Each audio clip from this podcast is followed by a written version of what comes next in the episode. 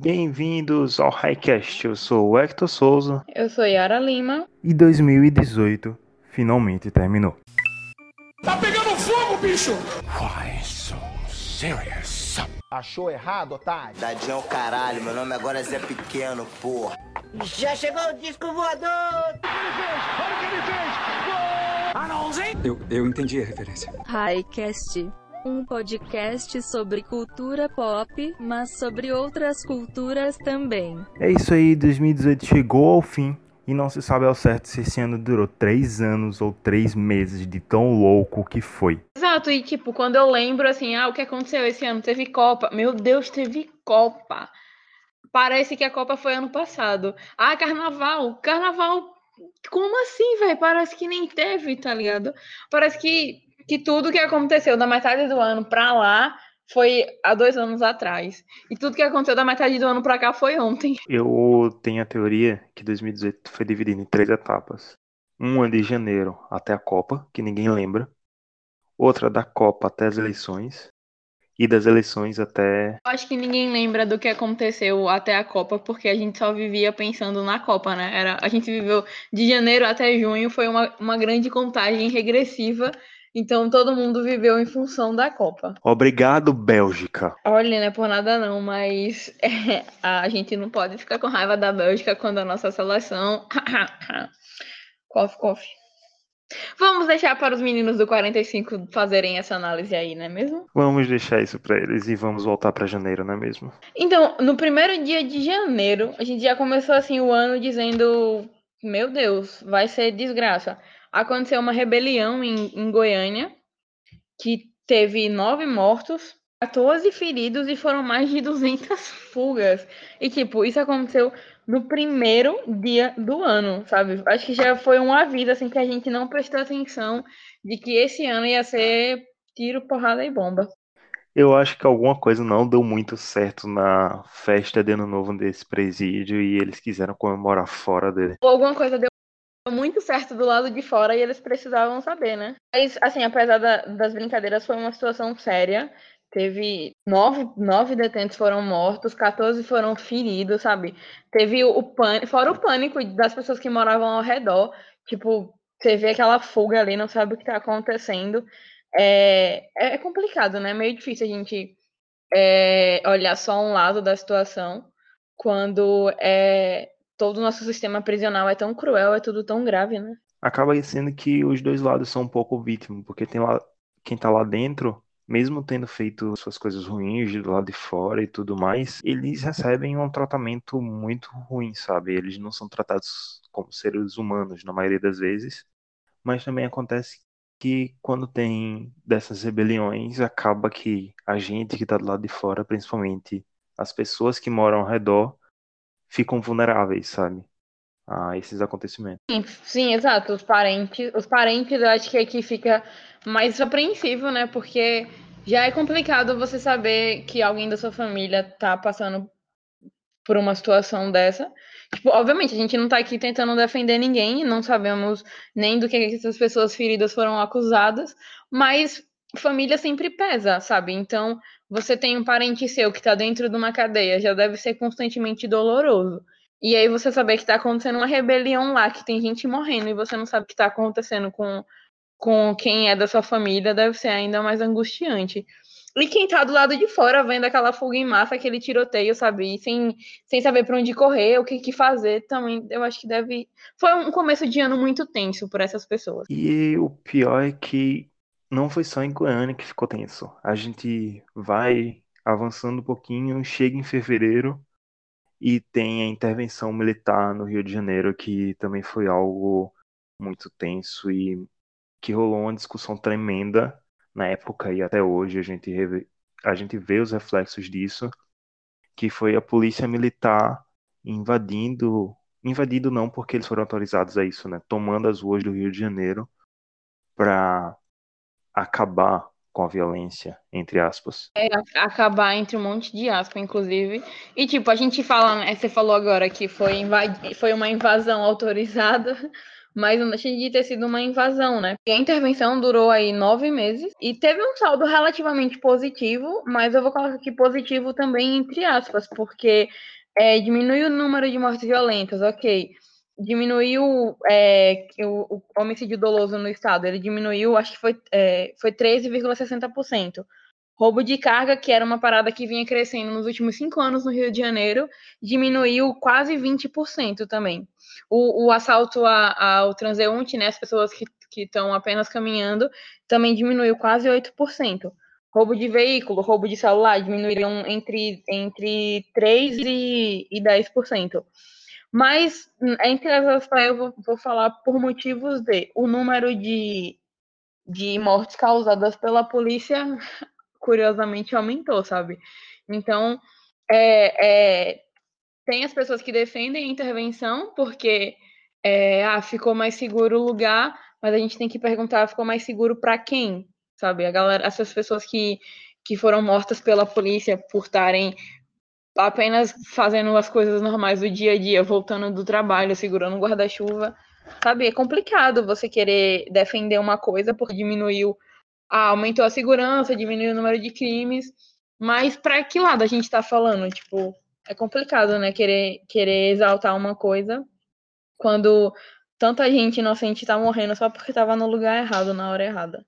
E tá no lugar errado na hora errada não quer dizer que a pessoa tem culpa de nada. É importante demais ressaltar isso aqui, porque a gente está falando de, de locais que, que sim, tem, tem crime acontecendo toda hora, de fato, mas as pessoas que moram lá não tá porque quer, sabe? É a gente tem que falar de condições de moradia, de lugar digno. E aí as pessoas colocam na balança que ah, diminuiu crimes. Mas quais, quais crimes diminuíram? Quais crimes aumentaram? Quem é que está morrendo? Entende? É, é um assunto muito amplo. É aquela coisa, ó, a minoria tem que pagar o preço para a maioria ficar bem, vamos dizer assim. E aí sempre cai na conta do mais fraco. Exato, e o mais fraco quem é, né? O mais fraco é sempre o, o, o pobre, o, negro, o favelado. Eu lembro bastante que quando começou a intervenção saiu um vídeo de Spartacus, mais dois outros youtubers negros do Rio de Janeiro, não lembro o nome deles dois agora, que eles davam instruções para as pessoas negras de como sair na rua, de como se comportar, porque teve casos de pessoas com guarda-chuva que no escuro da noite, os policiais confundiram com arma e aquela coisa. Primeiro você atira e depois você pergunta. Tem um problema muito grave aí é, com a preparação dos policiais, que eu acho assustador a quantidade de policial que alega que confundiu, sabe? Porra, confundiu uma moleta, confundiu um guarda-chuva. Meu filho, as pessoas. Sei lá, eu acho. Eu não sei se é ingenuidade da minha parte, ou, ou, é uma opinião muito de fora, porque ah, não moro no Rio de Janeiro, sim, mas eu moro em um bairro que também tem um índice de criminalidade que também existe, sabe? Todo lugar tem. Mas o jeito que, que os policiais alegam confundirem as coisas dentro do Rio de Janeiro chega a ser bizarro. Aí segurei um, guarda-chuva, era um fuzil, vou atirar. Eu não sei se, se o nível de medo dos policiais ou do trauma dos policiais é tão grande a ponto deles é, ficarem traumatizados desse jeito e se tão traumatizados que saiam desse serviço, sabe? Porque é, é complicado você querer que as pessoas confiem em, em, uma polícia que não dá nenhum respaldo legal, que não deixa ninguém se sentir seguro, né? Pelo menos ninguém entre mil aspas também. As pessoas, boa parte, não conseguem se sentir seguras com a polícia. E aí você vai e coloca essas pessoas nas ruas armadas que a qualquer momento vão lá confundir o seu guarda-chuva com, com uma arma e você vai morrer voltando do seu trabalho porque você estava segurando um guarda-chuva. É muito triste. Eu fico um pouco assustada porque até onde esse, esses policiais que vão continuar confundindo, vou botar aqui entre aspas de novo, vão continuar confundindo é, guarda-chuva com fuzil, estão aptos para continuarem trabalhando, sabe? E a gente vai falar que, ah, mas passa por um processo psicológico, sim, e esse processo psicológico só acontece depois que o policial mata alguém. Não tem como fazer isso antes, não existe um, um preparo psicotécnico. O, o, boa parte dos problemas do Brasil poderiam ser resolvidos se existisse psicotécnico para as pessoas que estão no poder. Às vezes parece que é meio proposital essa confusão, sabe? Deixa aqui no ar esse mistério, não vou alegar nada. É, parece, parece proposital. Vamos colocar. aspas. Ou acho que esse- o nome desse episódio vai ser aspas. Porém, nem só de tristeza viveram os negros em fevereiro. Lançou o primeiro filme de super-heróis com um protagonista negro, não só o protagonista, mas como quase 100% do cast de atores eram negros, que foi Pantera Negra, que foi sucesso de crítica e de público e a gente já citou em outros casts aqui esse filme porque ele precisa sempre ser citado e a gente sempre vai citar, porque somos dois negros fazendo um podcast. Então, Pantera Negra veio para representar. E não é só mais um filme de super-herói, ele representa e representa muito bem, tecnicamente também. Eu acho, acho que você tá certíssima nessa parte de que a gente vai estar sempre citando Pantera Negra aqui, porque é, é um filme extremamente importante. E além dele ser extremamente importante, é um filme que fez sucesso. O que eu acho que a melhor parte é isso. Porque a quantidade de filmes que tem negros como protagonistas e são importantes é, é grande, sabe? Não, não, não em comparação ao filme, aos filmes com protagonistas brancos, é claro. Mas a gente tem muito filme com negros protagonistas que são importantes e que são bons, mas que tem esse problema de não ter sucesso, de não, de não fazer é, dinheiro ou, de, de não chegar a premiações importantes.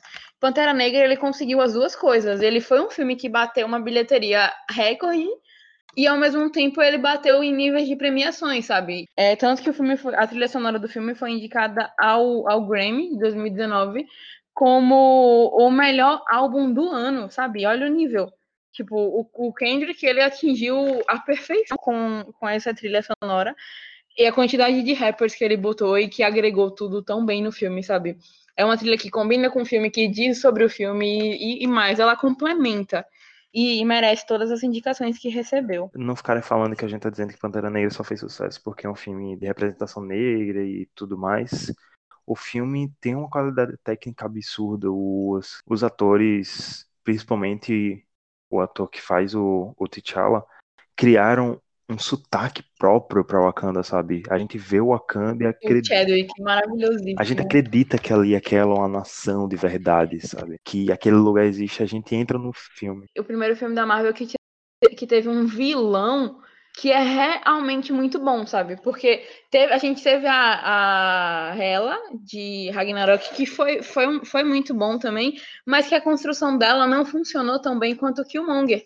Eu me vi em vários momentos concordando com ele, sabe? Eu acho que a melhor parte da, do, do- da construção do vilão é essa, tipo, eu não encontrei uma identificação pessoal com o personagem, mas eu consegui concordar, eu consegui me sentir convencida de que, sei lá, do- da metade do filme eu já estava torcendo para que os dois governassem Wakanda juntos, porque ao mesmo tempo que o, o, o Pantera tinha, eh, tem, né, seus, seus argumentos e, e tá certíssimo em querer defender as pessoas, o Killmonger também tá certo em ter raiva, sabe?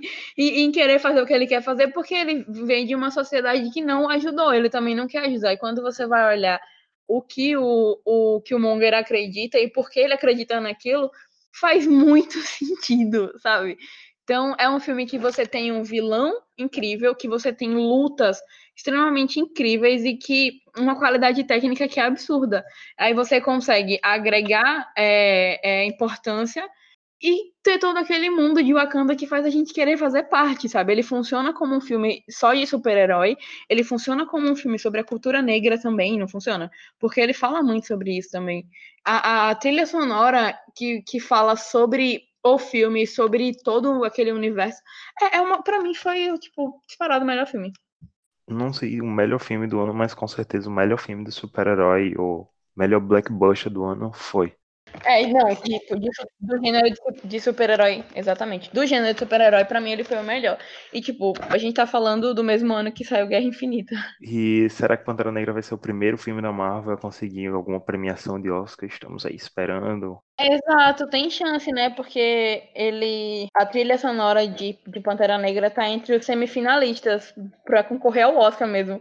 E que seria extremamente merecido, porque gente, a trilha sonora desse filme não tem condições. Eu, eu só tinha acontecido na minha vida de, de fã de, super, de filmes de super-herói, de eu escutar a trilha sonora da, do filme e saber exatamente de que momento é aquele, com Batman vs Superman, que apesar dos problemas que o filme que existem no filme, a trilha sonora dele é incrível e que compõe muito bem o filme, sabe? Eu escutava uma, trilha, uma, uma, música específica do filme e eu já sabia de que momento era.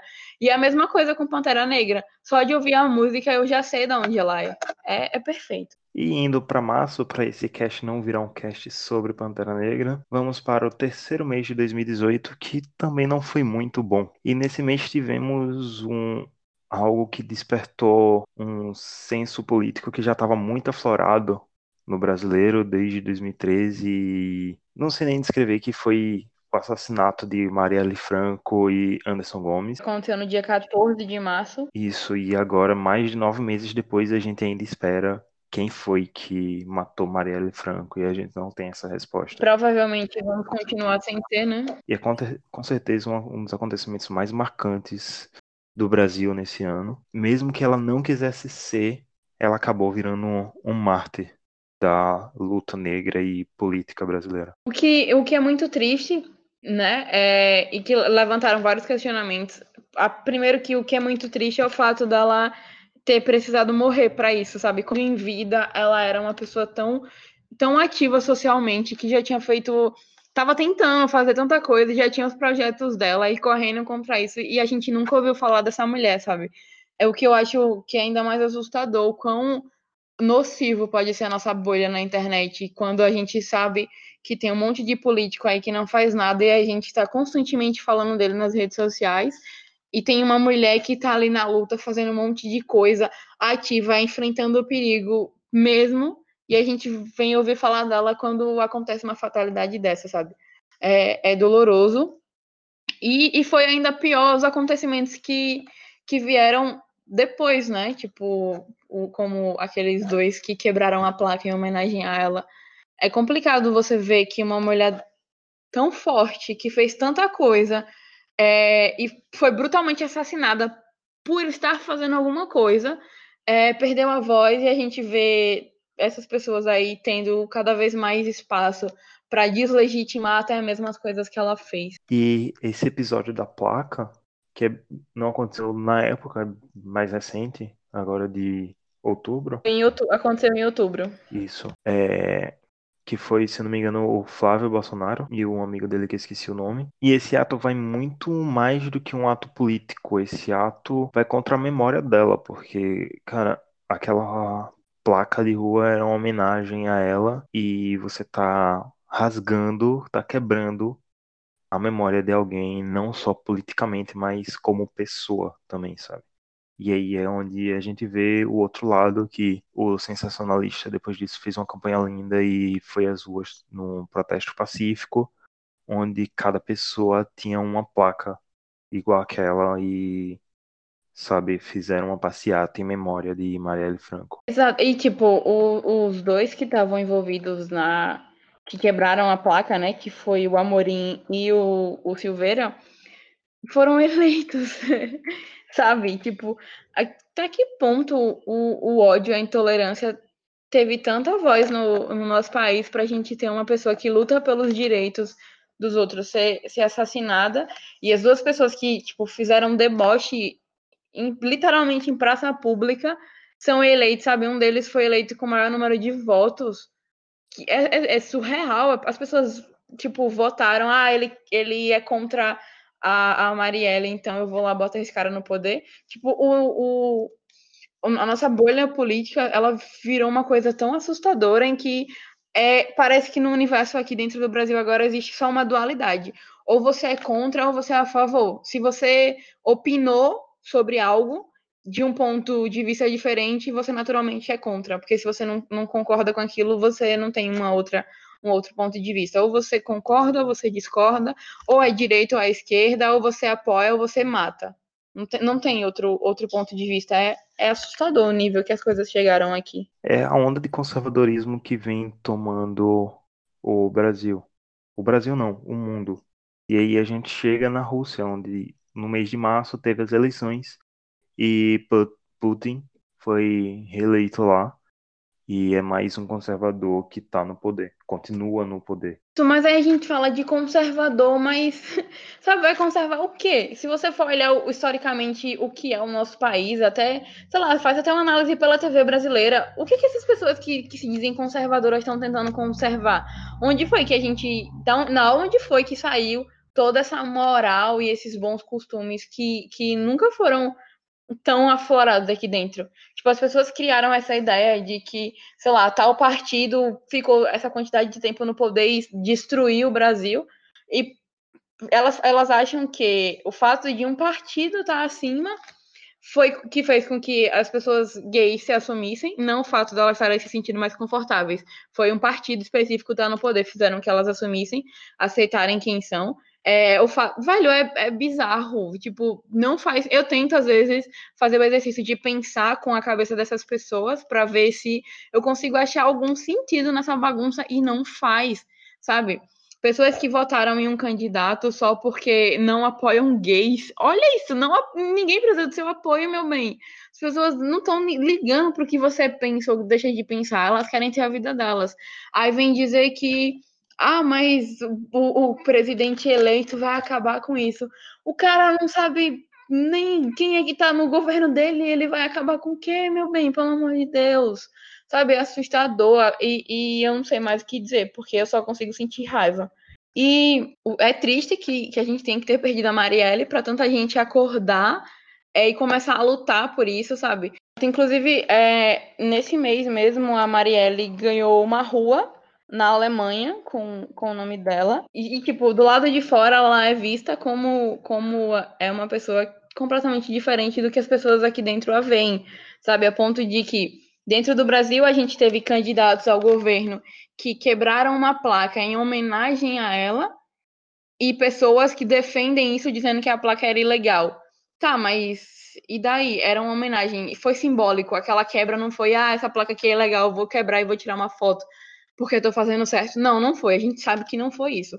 A ideia era, era o símbolo mesmo. Aí dentro do Brasil, a gente vê as pessoas fazerem isso, pessoas que estão ali querendo entrar no poder e que conseguiram. E na Alemanha, a gente vê a mulher ganhar uma rua, virar nome de uma rua, sabe? Tamanho o, o nível de importância que ela teve. Eu só consigo pensar que o 7 a 1 ainda não acabou. E é engraçado porque essas pessoas que apoiam quem quebrou a placa aqui depois vem dizer, fala de algum problema que tem no Brasil e diz, não, porque na Alemanha isso e aquilo. Tenta se comparar em coisas muito acima e no básico não vê a diferença. Exato, aí quer falar que, ai, mas em, nos, nos, nos, Estados Unidos isso não aconteceria, mas na Alemanha não aconteceria, só no Brasil. Aí quando a gente tem a chance de fazer uma coisa que é diferente, que vai sei lá, pelo menos homenagear alguém que fez algo importante, sabe? Que é uma coisa tão simples. É, sei lá, para que as pessoas tenham no futuro alguém que não é que não é branco, que não não é homem para se espelhar, a gente vê as pessoas fazendo isso, quebrando placa. Porque o que parece é que Marielle virou um símbolo esquerdista da, da, sei lá, mamata, como eles falam e não uma mulher forte e guerreira que defendeu o, os direitos que acreditava e lutou por isso e foi morta por isso, sabe? Foi uma, uma pancada muito grande e que, se é doloroso para a gente enquanto espectador, imagina para quem é, é parente dela, sabe? Que, que até hoje não tem uma resposta, não sabe o que aconteceu. Faz já um ano isso e ninguém não sabe, aparentemente nunca vai saber, né? Porque é, é um nível de investigação que, que parece até piada se você conta, assim, tipo, nove meses e ninguém descobriu isso. E, e cada dia fica mais difícil e mais longe. É complicado. Pois é, e outra morte que aconteceu em março, não tão política, mas que também fez a gente sentir um pouco, foi a morte de Stephen Hawking, que esse cara revolucionou a ciência e ele não lembro o nome da doença que ele tinha agora, mas. Ele tinha esclerose lateral amiotrófica. É, ele tinha essa doença desde, se eu não me engano, foi os 17 anos que ele teve, 18 anos, alguma coisa assim. Isso. Eu tô surpresa porque isso aconteceu em março. E eu jurava que fazia bem menos tempo, sabe? Bem menos tempo. Mesmo ele não conseguindo mover, se mover por fora, ele revolucionou a ciência, sabe? O cara meio que criou uma cadeia para que ele pudessem, um aparelho para que eles pudessem comunicar com as outras pessoas e fez as pesquisas deles, lançou várias teses, vários livros e com certeza a ciência hoje não seria a mesma sem esse cara. Com certeza, né? Com certeza. E, e, o senso de humor que ele tinha era absurdo. Ele participou de, de vários programas é, da cultura pop, tipo os Simpsons, a série The Big Bang Theory. Ele, inclusive, apareceu mesmo, sabe? Várias vezes ele aparecia só como voz, mas tiver acho que um ou dois episódios em que ele estava mesmo na série. Então, é, era, era um, um físico extremamente importante pelo trabalho que ele tinha, mas era também muito conhecido justamente por, esse, por essa proximidade com, com os jovens, sabe? Tipo, usar a cultura pop para atingir uma quantidade de pessoas é uma das coisas que eu acho mais legal, é você usar uma coisa simples, uma coisa fácil de falar, para explicar algo que, que não está tão perto. E o Hawking era muito bom em fazer isso. Para mim, foi uma das perdas mais, mais significativas desse ano. Sim, o Hawking acabou virando um símbolo vamos dizer assim, da cultura pop geek. Tipo, ele, ele tinha uma doença que ia é, crescendo, aumentando, né, pro, progressivamente, era uma doença neuro, neurodegenerativa, e que ele tinha isso desde os 21 anos, sabe? E ele deveria, se eu não, se eu não estiver enganada, o médico deu para ele três anos de vida, e ele conseguiu viver até, era para ele viver até os 23, 24, ele foi até os 76 anos, sabe? Então, ele ele durou muito e fez muita coisa e a gente é muito grato. Entrando em abril, outra figura que também é bastante pop é o nosso ex-presidente Lula, que nesse mês de abril, no quarto mês de 2018, foi preso, condenado por Moro. Teve seu primeiro julgamento em janeiro, como foi condenado, mas sua prisão só foi efetuada em abril. E aí, mais uma vez, a onda de política se alastrou pelo Brasil e esquerda versus direita e toda essa esse discurso e essa discussão que se alastrou durante 2018 que a gente ainda vai falar direto durante os meses aqui. Mais um acontecimento político dentro desse ano tão conturbado é que moldou muito as eleições, né? Tipo, se fosse talvez em qualquer outro ano, em qualquer outro momento, as coisas não teriam sido tão, tão catastróficas, mas considerando que já tinham, já tinham saído algumas pesquisas eleitorais e que o ex-presidente estava na frente, sabe? E, e, aí, e aí, de repente, eles aceleram essa, essa prisão assim mais rápido possível, e aí, para que ele fosse preso e, e perdesse o, o direito de concorrer às eleições, é, é, é no mínimo curioso como as coisas aconteceram rápido nesse caso. E, e, investigações de um assunto funcionam tão ligeiro e de outros temas tão importantes quanto ficam na, na, geladeira, né? Às vezes eu queria que as pessoas que investigaram a prisão do Lula fossem lá investigar o assassinato da Marielle, mesmo sendo assuntos completamente diferentes. É uma equipe, aparentemente, é uma equipe muito competente, né? De repente eles conseguiriam descobrir quem matou ela. E a própria ONU, mais tarde, viria dizer que Lula é um preso político.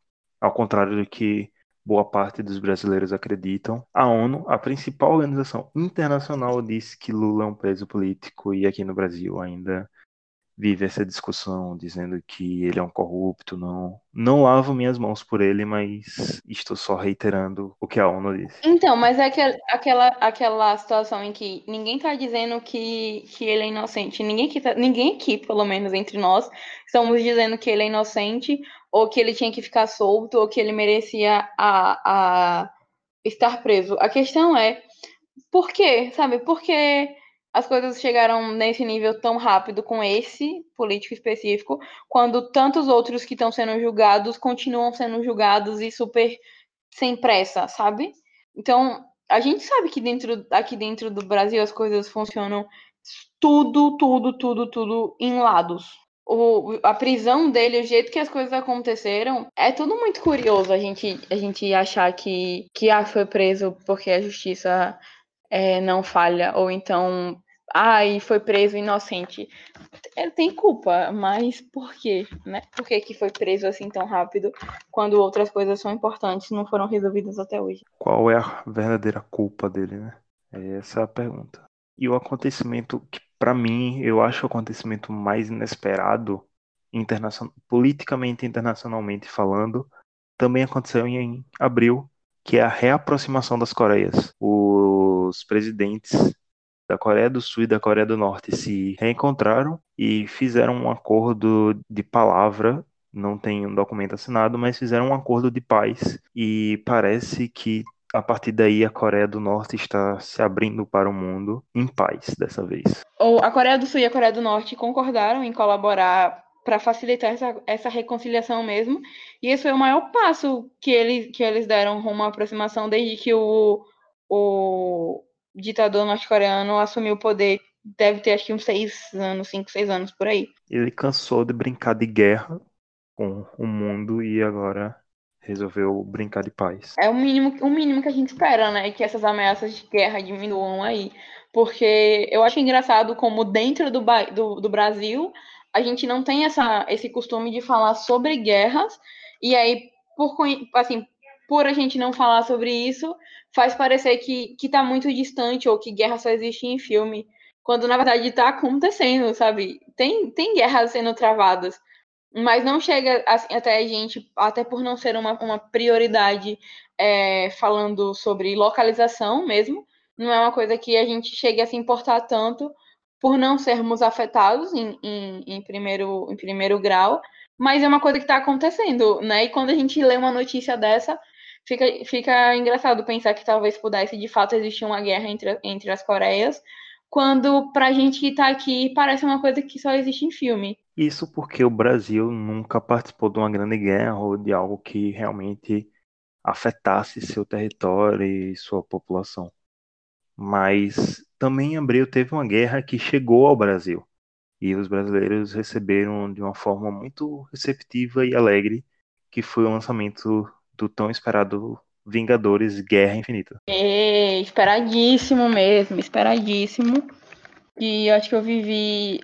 É, era a única, a única coisa que ficava na minha cabeça até antes de chegar a Copa era ver Guerra Infinita que foi muito, muito, muito, muito, muito esperado e que teve as minhas expectativas todas muito bem sanadas, porque, meu Deus, que filme.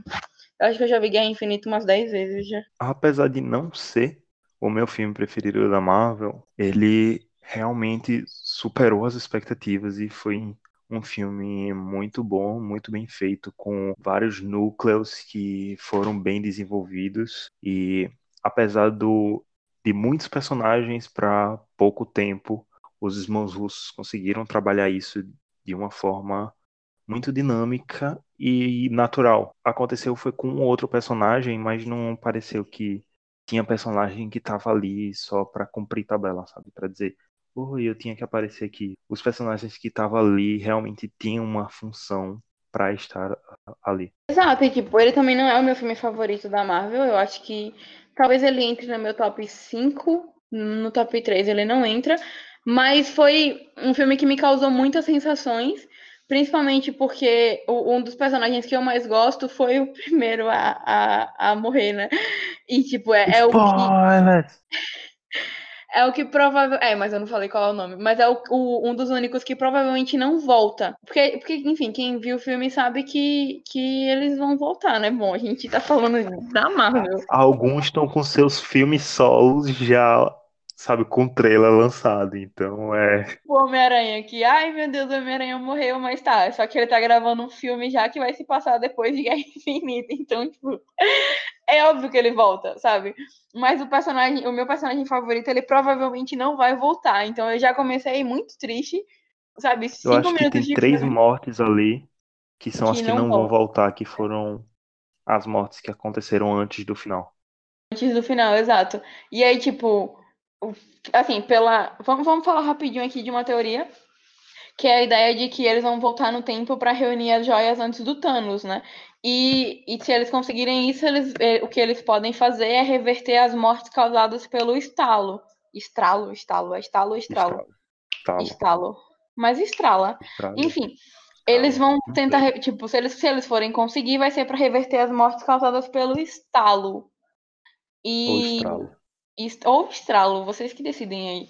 Estralo. Eu acho estralo mais bonito de falar. E estralo. Estalo é estranho. Mas enfim, se eles conseguirem, eles vão reverter as mortes que aconteceram depois do estralo, que só houve quando Thanos já tinha todas as joias. E essas mortes iniciais, ele não tinha as joias ainda, todas as joias ainda. Então elas provavelmente não podem ser. não vão, não vão reverter, ser revertidas. E por consequência, meu personagem favorito não voltará, não terá um final digno, embora o final dele foi relativamente digno. Eu acho que o final dele foi digno. Mas ele poderia ter tido, tipo, um final digno vivo. né? Sei lá, eu queria um final digno dele vivo. Mas eu gostei muito do filme, as emoções que ele me causou foram. Não acho um dos filmes um filme corajoso, justamente porque, como a gente sabe, eles vão voltar. Mas foi um filme muito bom e foi um filme que, que era realmente esperado, porque a bilheteria desse filme foi um absurdo, sabe? É, é o primeiro filme da Marvel a ficar. Tipo, a, a, gente já sabe que a Marvel tem o costume de bater bilhão, mas Guerra Infinita foi o que chegou mais rápido, sabe? Então, é, foi uma bilheteria assustadora para um filme que foi de uma qualidade absurda e que a espera dele, acho que só vai fazer com que o, o, o final desse universo Marvel acho que, sei lá, vai bater 10 bilhões na, no primeiro mês, tá ligado? De, de tamanho a espera e a concretização desses 10 anos de universo. Então, para mim, foi uma das coisas que, que valeu o ano. Tipo, a gente já tinha visto Pantera Negra, que já tinha sido um filme absurdo de bom, e aí chegamos com em, em Guerra Infinita, onde a gente também tem o Pantera como personagem importante, já que boa parte da batalha acontece em Wakanda. Então, foi um filme que uniu todo mundo e não teve enrolação, não deu tempo de encher linguiça e foi só treta, treta, treta. E é isso, perfeito. Sem único defeito é nenhum. E o final, a resolução de tudo isso a gente vai ver em 2019. Vamos entrar no quinto mês de 2018, que é maio, que teve uma das coisas mais loucas que já aconteceram na minha vida de brasileiro, que foi a greve dos caminhoneiros. Eu quase me senti no apocalipse zumbi. Mad Max, velho, Mad Max. Caminhões, os caminhões governando tudo. Velho, não, Mad Max, os caminhões governando tudo Sim. e sem gasolina. Foi, foi a gente viveu o Mad Max. Sem, a, sem aquela poeira toda. A greve dos caminhoneiros durou mais ou menos uma semana. O, o preço da gasolina chegou a preços absurdos, com filas quilométricas quando tinha gasolina nos, post, nos postos. Era notícia no jornal de gente guardando, intocando arroz em casa, achando que ia ficar assim por meses. Para confirmar aqui rapidinho, é, só para corrigir, foram 11 dias que durou a greve. Quase duas semanas. É, essa ideia das filas só me deixa um pouco pensativa sobre o assunto, porque o que, que aconteceu? A gente teve a greve dos caminhoneiros, porque por causa do aumento né, do, da gasolina, do diesel, e aí literalmente parou o Brasil. Sabe, a gente viu umas. Eu nunca imaginei, nunca, juro, nunca imaginei que, tipo, a maior greve que, que, que a gente iria ver aqui dentro tinha, seria causada por caminhoneiros. Eu fiquei muito surpresa. Mas toda essa ideia das pessoas irem para as filas, ficarem horas esperando gasolina, só, só fez com que a greve tivesse menos mérito, né? Porque os caras estão lá que estou aqui lutando, pra, não vou deixar nada passar, porque a gente quer que, que baixem a, a, o nosso diesel, a nossa gasolina. Ok, mas as pessoas estão pagando a preços absurdos naquele exato momento para terem gasolina naquele instante, sabe? Então, tipo, do que, que adianta ter metade da população lutando contra algo se a outra metade está pagando ainda mais caro naquele momento? Então é engraçado a gente vê que, que tem uma greve lutando contra algo e naquele mesmo momento as pessoas estão se prestando ao papel de esperarem mais, de ficarem três, quatro, seis horas numa fila para colocar gasolina no carro e continuar tendo uma vida normal enquanto, sei lá, vamos, vamos fazer um apocalipse, vamos aproveitar que já tá sem gasolina e bora pra rua, sei lá, faz zoada, sabe? Faz alguma coisa, mas não, não aceita a situação. Aproveita, sei lá, vai, vai à luta. O que me deixou mais assustado não foi as filas, foi as pessoas comprando muita comida para fazer um depósito em casa, porque é meio que é meio não, é uma falta de, de senso de coletividade, porque se você normalmente, vamos dizer, você faz supermercado por mês e você compra 3 quilos de arroz. Se no momento desse você comprar 10 quilos de arroz porque não vai chegar arroz esse mês, você vai deixar alguém sem arroz, sabe? Então Exato. você tá pensando no individual e não tá pensando no coletivo. O que, o que torna as coisas ainda mais assustadoras, porque se a gente fosse ter de fato um- uma situação, é, sei lá, apocalíptica aqui, em que as pessoas perdessem é, a, a facilidade de mobilidade, não pudessem comprar coisas, a gente, a gente conseguiu ter uma noção de que boa parte da população não iria ajudar, sabe? A gente já sabe que existe uma polaridade absurda dentro desse país, é, em classe, diferença de classes sociais mesmo, sabe? A gente sabe que uma parte da uma, uma minoria da população tem muito dinheiro, enquanto a maioria não tem, e essa maioria ela já sofre diariamente por causa dessa desigualdade. E aí, numa situação em, em que a gente precisa mais do que nunca se unir para ajudar os outros, e se ajudar, a gente consegue perceber que essa minoria ela vai se dividir, se dividir, essa maioria vai se dividir em outras minorias e, e não vão se ajudar, sabe? Tipo, se você vai. Foi assustador a quantidade de gente que, que comprou uma quantidade absurda de comida. Sei lá, como se fosse durar um ano essa greve, sabe? E não, não para assim pra pensar, tá, eu preciso disso tudo. E as outras pessoas, se não tá chegando pra mim, não tá chegando pra elas. Por que, que eu acabei de encontrar isso aqui eu vou levar tudo pra mim?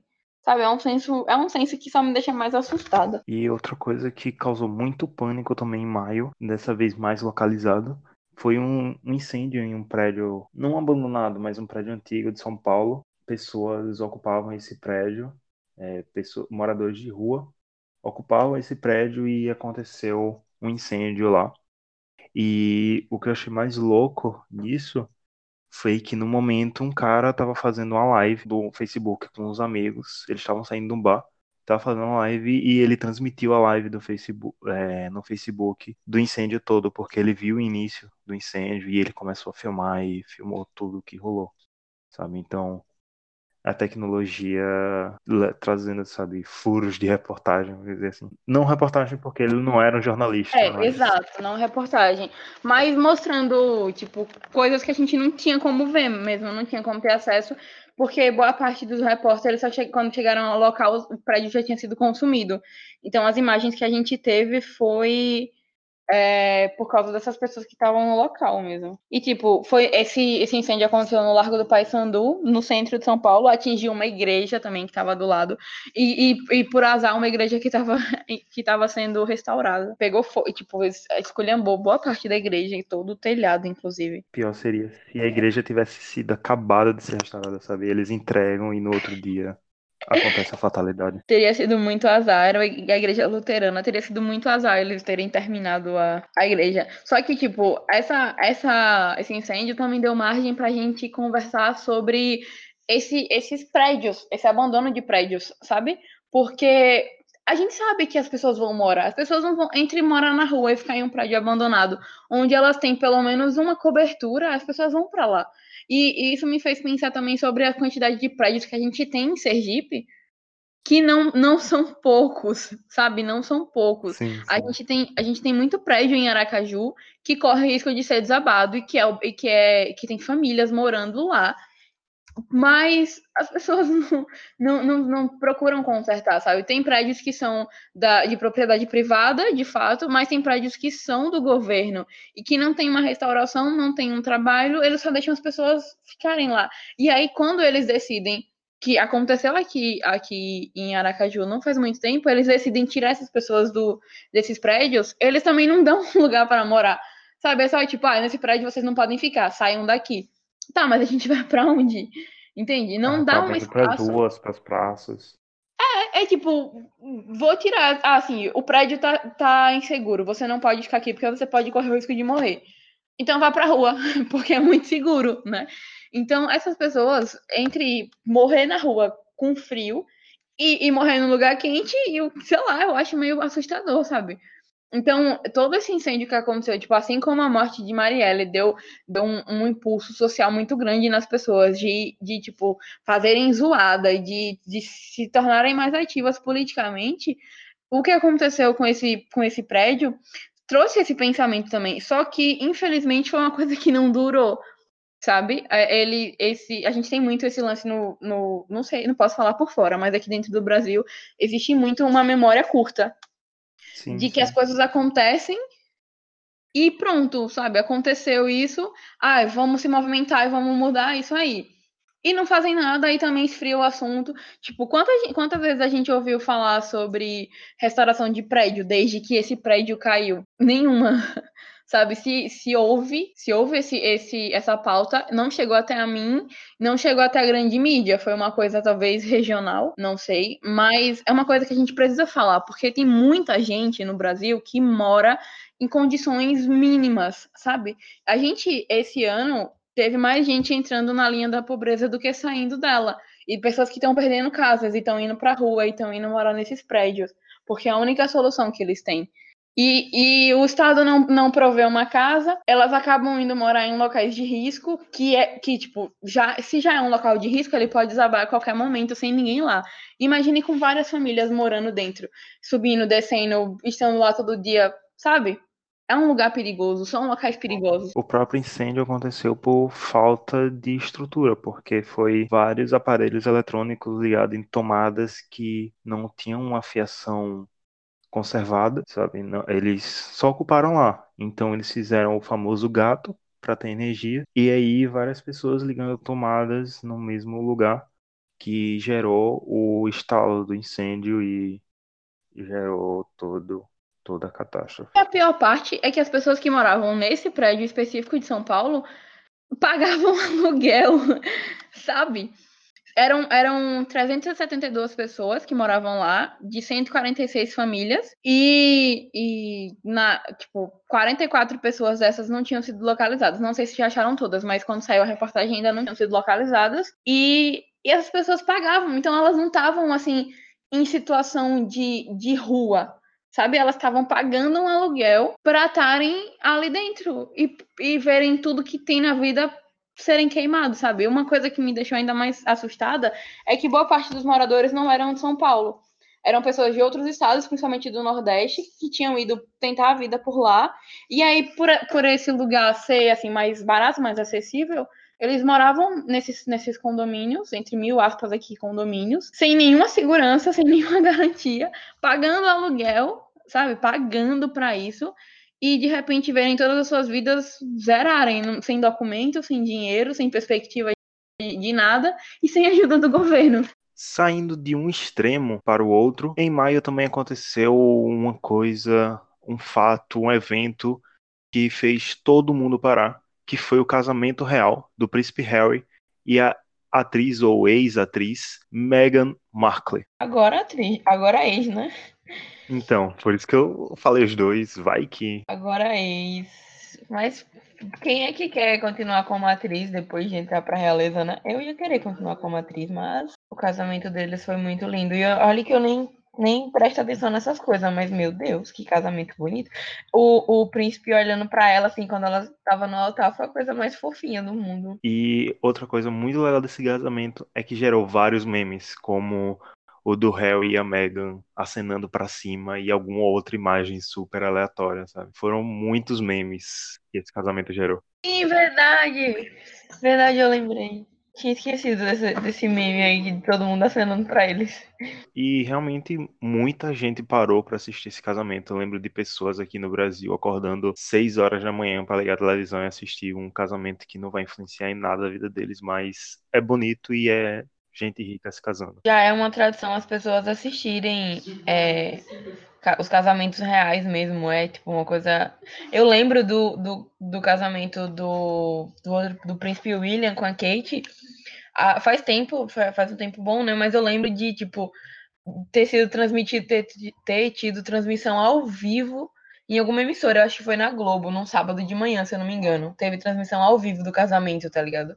E, tipo, uma coisa que realmente não influencia em nada pra gente, mas é, é, a galera gosta de assistir, sabe? É uma coisa bonita. E principalmente pelo lance de ser o casamento com a plebeia, né? Que entra naquela perspectiva da gente ficar viajando que, que os, os contos de fadas podem ser reais. Eu acho bonitinho. E é muito louco, porque a família real fica parada, sabe? Ninguém fala nela e tal. Só que quando acontece alguma coisa, o mundo todo para pra ver. É algo realmente icônico vindo de uma família imperialista. Uma coisa curiosa sobre esse, sobre o casamento, né, sobre a Meghan ter entrado para a realeza, é que ela perde o direito dela ao voto. tipo, não é permitido por lei que a família real vote, tá ligado? Aí, a partir do momento em que ela casa, ela perde esse direito que, que como uma norte-americana, deveria ser uma coisa forte nela, né? Acho, achei curioso. Sim, mas podem até alegar que seja um conflito de interesses, né? Porque se você está na família real, você faz parte ali do poder. Então, você escolher quem vai ser o próximo governante. É, mas ela não deixa de ser uma cidadã americana. Ela deveria, tipo, pelo menos ter voz, ou, ou sei lá, poder votar é, pro país de origem dela. Não sei, eu acho meio curioso isso. Tipo, tem um monte. Assim, eu acho muito bonitinho essa ideia do casamento e tal. Mas tem tanta proibição, tem tanta regra na vida dessa menina que eu chego a ficar assustada. Tipo, ó, ela não pode decidir mais a que horas que ela levanta, a que horas que ela come, se ela quer levantar da mesa antes dos outros comerem, se ela vai chegar atrasada. Imagine eu não poder chegar atrasada num evento. Pelo amor de Deus. Tipo, ela tem que seguir todas as regras da rainha, tá ligado? Como, assim como todos os membros da família real. Mas meio que para as mulheres dentro da família real, a exigência parece que pesa um pouco mais em relação a etiquetas e códigos de conduta. Eu acho isso assustador. É aquela coisa, né? A família real ainda vive nas normas e regras do século do início do século passado. Aí eles ainda têm aquela noção imperialista. E a coisa mais viajada dessas proibições que eu achei é que a Meghan ela não pode. Primeiro que ela não pode chegar em nenhum lugar antes da rainha, a rainha sempre tem que chegar primeiro. E ela não, ela tem que dormir, deitar pelo menos quando a rainha vai deitar, tá ligado? Tipo, a menina acabou de casar, tá aí no ápice da lua de mel e ela não pode ir, ir pra cama tarde ou, ou tipo fazer nada porque a rainha vai dormir cedo, ela tem que dormir também. Que porra é essa? Tá Príncipe Harry e Meghan lá no, na lua de mel, comemorando. E aí Meghan, o telefone de Meghan toca, é a rainha. Olha, Meghan, tô indo deitar, então se liga aí, tá? Ela não pode. Ela tinha um blog e ela teve que é, acabar com esse blog, porque ela não pode, né, ter nem blog nem redes sociais. Ela não pode fazer selfie, tá ligado? Não pode usar nada muito curto, nem é, cruzar as pernas ao ar livre. Tipo, pelo amor de Deus, que invenção do satanás é essa, hein? Tenha medo, valeu. É, Muitas é proibições. muita burocracia. Muita burocracia pra casar com um príncipezinho, viu? Saindo da Inglaterra e voltando para os Estados Unidos, outra coisa que abalou o mundo e que foi comentado nas redes sociais durante o mês todo, e para fechar o nosso mês de maio, foi o lançamento do clipe This Is America. Exato. E foi, acho que foi uns dois meses na internet é, explicando This is América. Entenda as referências de This is América. É, parte de This is América que você não viu. A galera dissecou o clipe, tá ligado? Por um lado é interessante, porque mostra pontos de vistas que a gente não teria prestado atenção, não teria percebido. Mas é meio, é meio bizarro a galera querer explicar pedaço por pedaço, sei lá. São incontáveis as quantidades de vídeos no YouTube que tem explicando esse vídeo, em, esse clipe, em qualquer nacionalidade. E É exato, em qualquer nacionalidade. E o próprio Donald Glover, ele não chegou a explicar o, o clipe por completo, deixou a galera aí fazendo as teorias doidas. Porque, mano, eu acho que a intenção também era isso, tá ligado? Assim, ele lançou um clipe super enigmático, cheio de, de referência, de, de mensagens subliminares, que é pra galera entender, tá ligado? Decifrar, refletir. Mas aí no dia seguinte ao lançamento do clipe, a internet é bombardeada com vídeos explicando, tá ligado? E isso tira total a, a perspectiva do telespectador em perceber, tipo, quando, como eu vi o, o clipe, ele foi lançado de madrugada, eu vi o clipe assim que saiu. E eu achei, tipo, fascinante. Eu vi mais umas cinco, seis vezes. E aí eu sozinha fui percebendo alguns pontos. A maioria, obviamente, eu não percebi. Mas eu consegui pegar al- algumas coisas. E eu achei o máximo, tá ligado? Aí conforme foram saindo esses vídeos, tipo, eu senti que foi tudo mastigado demais. E aí a crítica que o, que o clipe tá fazendo, ela perde um pouco o sentido. Tipo, não, quer dizer, não perde o sentido, mas ela, ela diminui o, o impacto. Porque você tá recebendo aquilo já mastigado, já pronto, tá ligado? Eu achei um pouco assustador essa quantidade de gente que fez isso. E não foram só mídias alternativas, não foram só, por exemplo, canais no YouTube ou blogs tipo BuzzFeed, que fizeram listas ou vídeos explicando, sabe? próprios jornais como a Folha de São Paulo lançam uma, uma lista mesmo, explicando coisas do, do clipe de Desamérica que você não viu. Até jornais mais importantes, sabe? Entraram, vamos dizer, nessa onda. É, então assim, tipo, foi um clipe pro mainstream mesmo, tá ligado? Foi uma coisa, é, assim, é uma música comercial. Quem, quem já ouviu Child Gambino antes, conseguiu perceber de cara que This America é uma música muito comercial para o padrão de música que ele que ele produz. Obviamente, isso não tira o mérito da música, é, é perfeita, é sensacional. A música é incrível, o clipe é incrível, todas as críticas ali são muito pertinentes. É, eu achei, achei genial, mas eu sinto que, que essa onda de tanta gente querer explicar as coisas realmente tira um pouco do impacto, porque se você não consegue. Ó, quando eu percebi que a cena em que ele é, atira na, naquela, naquele coral era, era uma referência ao, ao, ao crime, eu fiquei assustada na hora, sabe? Foi uma, uma percepção minha. E que quando eu vi, tipo, hum, pronto, eu já tinha percebido. Aí quando eu vi um vídeo explicando naquele momento, eu achei, ó, oh, legal, era o que eu tinha pensado mesmo.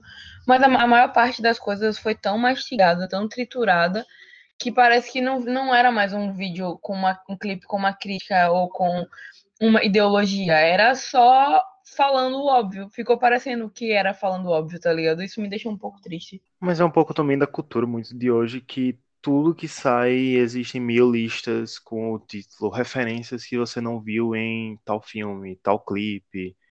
Final explicado de Bird Box, tá, meu anjo? Não tem que explicar nada ali. Mas uma coisa que eu acho que Desamérica traduziu muito sobre esse ano 2018 é em dois sentidos sobre a arte, principalmente. Um é que a arte esse ano foi muito politizada. Não sei se é porque a gente está no Brasil e esse ano no Brasil teve todo esse alvoroço de política, mas eu senti a arte muito politizada. Não, não acho que seja por causa do lugar, não, viu?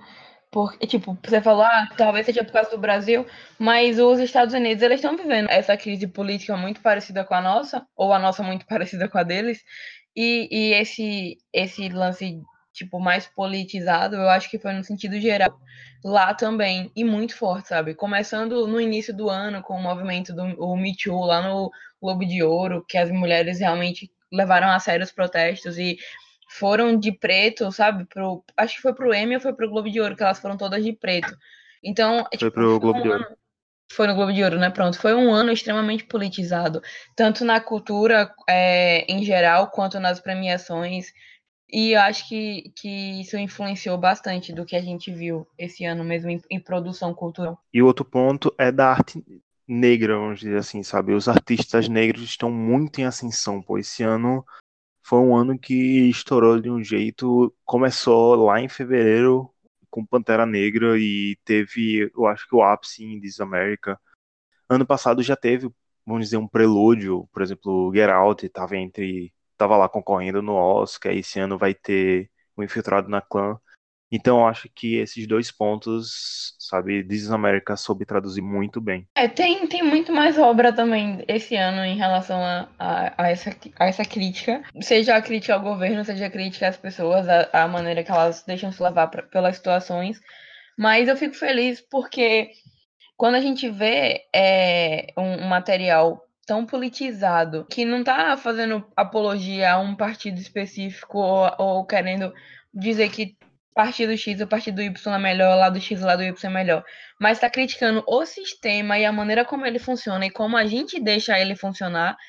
É, é o que eu acho que é onde é genial, sabe? Porque a função da arte sempre foi é, fazer você pensar, fazer você refletir, é, se revoltar também, se fosse o caso, sabe? De, de abrir os seus horizontes para conhecer mais coisas, mas também de olhar para o que você já conhece. Então, nesses, acho que nos dois últimos anos, isso tem aumentado e eu espero que continue esse movimento, porque a gente, pelo menos aqui no Brasil, está vivendo um, um, surto coletivo, sabe? Que parece que as pessoas elas não, não pensam mais por elas próprias, o que eu acho assustador.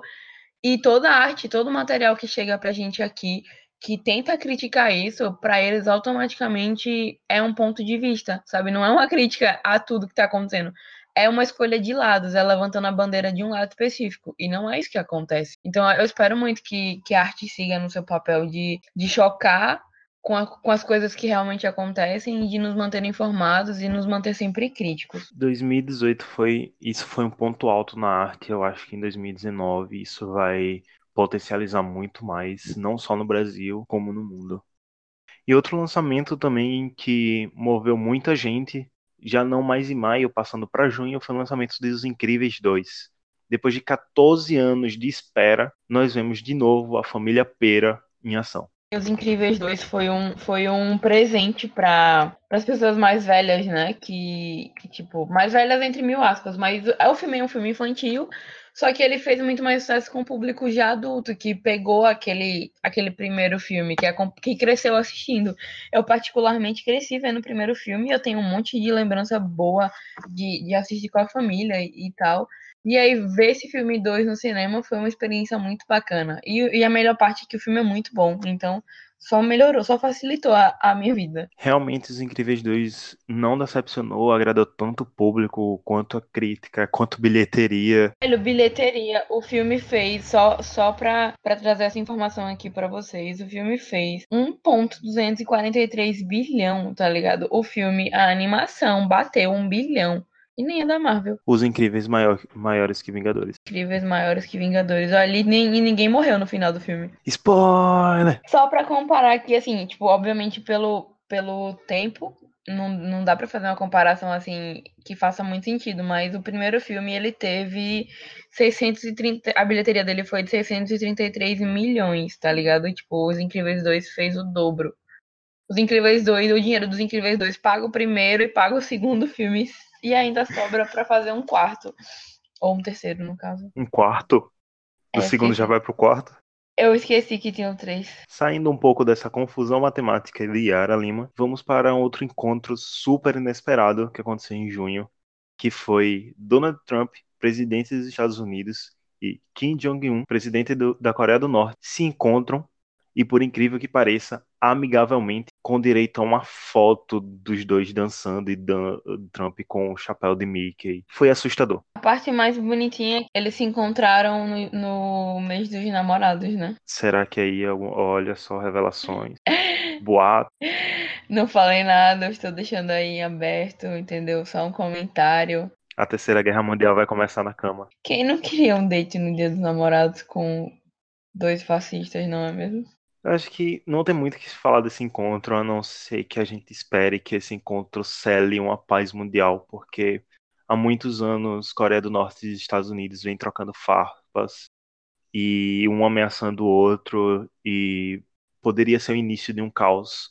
E com a Coreia do Norte se, alinhando não, mas fazendo as pazes tanto com a Coreia do Sul como com os Estados Unidos, isso pode amenizar e a gente pode ter um pouco de paz finalmente. Mas o principal encontro mundial que aconteceu em junho foi a tão esperada Copa do Mundo e o tão devastador que foi a destruição do sonho do Hexa, que culminou em julho com o bicampeonato da França. É, então, né? O que a gente vai falar da Copa? A Copa foi maravilhosa. Embora a gente tenha perdido, que eu não, não vou entrar em, em detalhes aqui, mas merecido. É, foi um evento sensacional, né? Tipo, a Copa do Mundo eu acho sempre sempre muito fascinante, porque a quantidade de, de gente que, que se mobiliza, que nem é de acompanhar. Tipo, eu mesma, eu não tenho essa paixão por futebol. Eu vejo um jogo ou outro do meu time, da seleção, mas não é aquela coisa de, tipo, que nem, que nem você, por exemplo, que acompanha os jogos e olha a tabela e sabe a escalação de jogadores. Enfim, não é uma coisa que me atraia. Mas durante a Copa eu era quase uma comentarista esportiva, sabe? Eu sabia o nome dos jogadores, tudo. Eu sabia do, da onde eram, qual time jogavam, o que, é que eles faziam, é, é, qual era a escalação, por que, que aquela escalação, escalação era melhor do que a outra, sabe? Eu, tipo, é, é, a Copa do Mundo ela faz isso com as pessoas. A Copa do Mundo é aquele período onde você vai para o trabalho e você deixa a aba do Excel aberta e, e ouvindo Globoesporte.com pelo fone de ouvido. É. Ou se não, o professor tá lá dando aula e você tá com o celular escondido assistindo o jogo. A Copa do Mundo é maravilhosa. Isso se você tiver na aula, né? Se tiver na aula, porque eu cansei de sair da aula pra ir ver os jogos de nove da manhã quando a gente tinha aula. Eu cansei de sair do, do jogo, do meio da aula, pra ir, tipo, dar uma espiadinha no, no placar, no que que tava acontecendo. E aí, quando eu saía pra olhar o jogo, eu também não voltava, acabava não voltando mais pra aula. A pessoa gazeia a aula para ir assistir Irã e Iraque. Velho, mas É, todo Copa do Mundo é maravilhoso. é pode? Os jogos do Panamá mesmo, todo jogo é muito bom, sabe? E mesmo que não, você não espere que. Vai o jogo do. Eu vibrando com o, gol do- o primeiro gol lá do Panamá, eu parecia que era um gol do Brasil, sabe?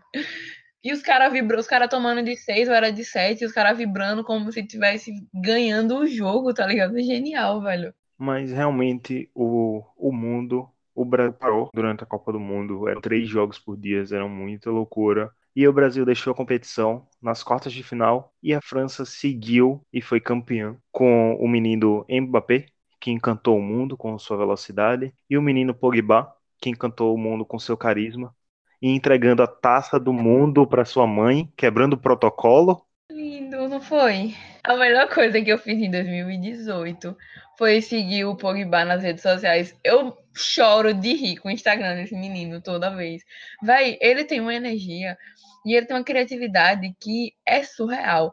Ele faz umas coisas, e, mano, ele é muito brasileiro, sabe? Eu olho pra esse menino mano, ele, ele não é francês, ele é brasileiro. Ele é muito engraçado, velho. O Pogba é maravilhoso. Está aí um merecido campeão mundial, Pogba, que infelizmente com o Manchester United não está tão bem assim, mas vida que segue. No mês de julho o Brasil estava de luto pelo não hexa, então nós vamos direto para agosto, que infelizmente Aretha Franklin, a rainha do soul, morreu. Começamos mal o mês, né? Pois é. E é uma morte muito significativa para a música, porque ela é um rosto negro muito presente na música internacional, sabe? Olha, ela foi, ela foi, a Aretha foi considerada a maior cantora de todos os tempos pela Rolling Stones, justo. E também pela Rolling Stones ela foi eleita a nona maior artista da música, tipo, de todos os tempos. Não foi de um ano específico, foi de todos os tempos. Tipo, pensa no nível da importância dessa mulher. E que voz, né, velho? Que voz, que voz maravilhosa. Sabe? Foi uma perda, foi uma perda muito significativa. Ela não leva o título de rainha à toa. Ela é- realmente era Exato. maravilhosa e sua música vai ecoar aí pra sempre, porque ninguém vai deixar a memória dela morrer. E até, e até a, a própria representatividade, né? De ter uma negra, é, uma mulher negra ali na frente, sabe? Com esse poder todo que ela tinha e de ser respeitada. Velho, é incrível. A Aretha, a Aretha era maravilhosa.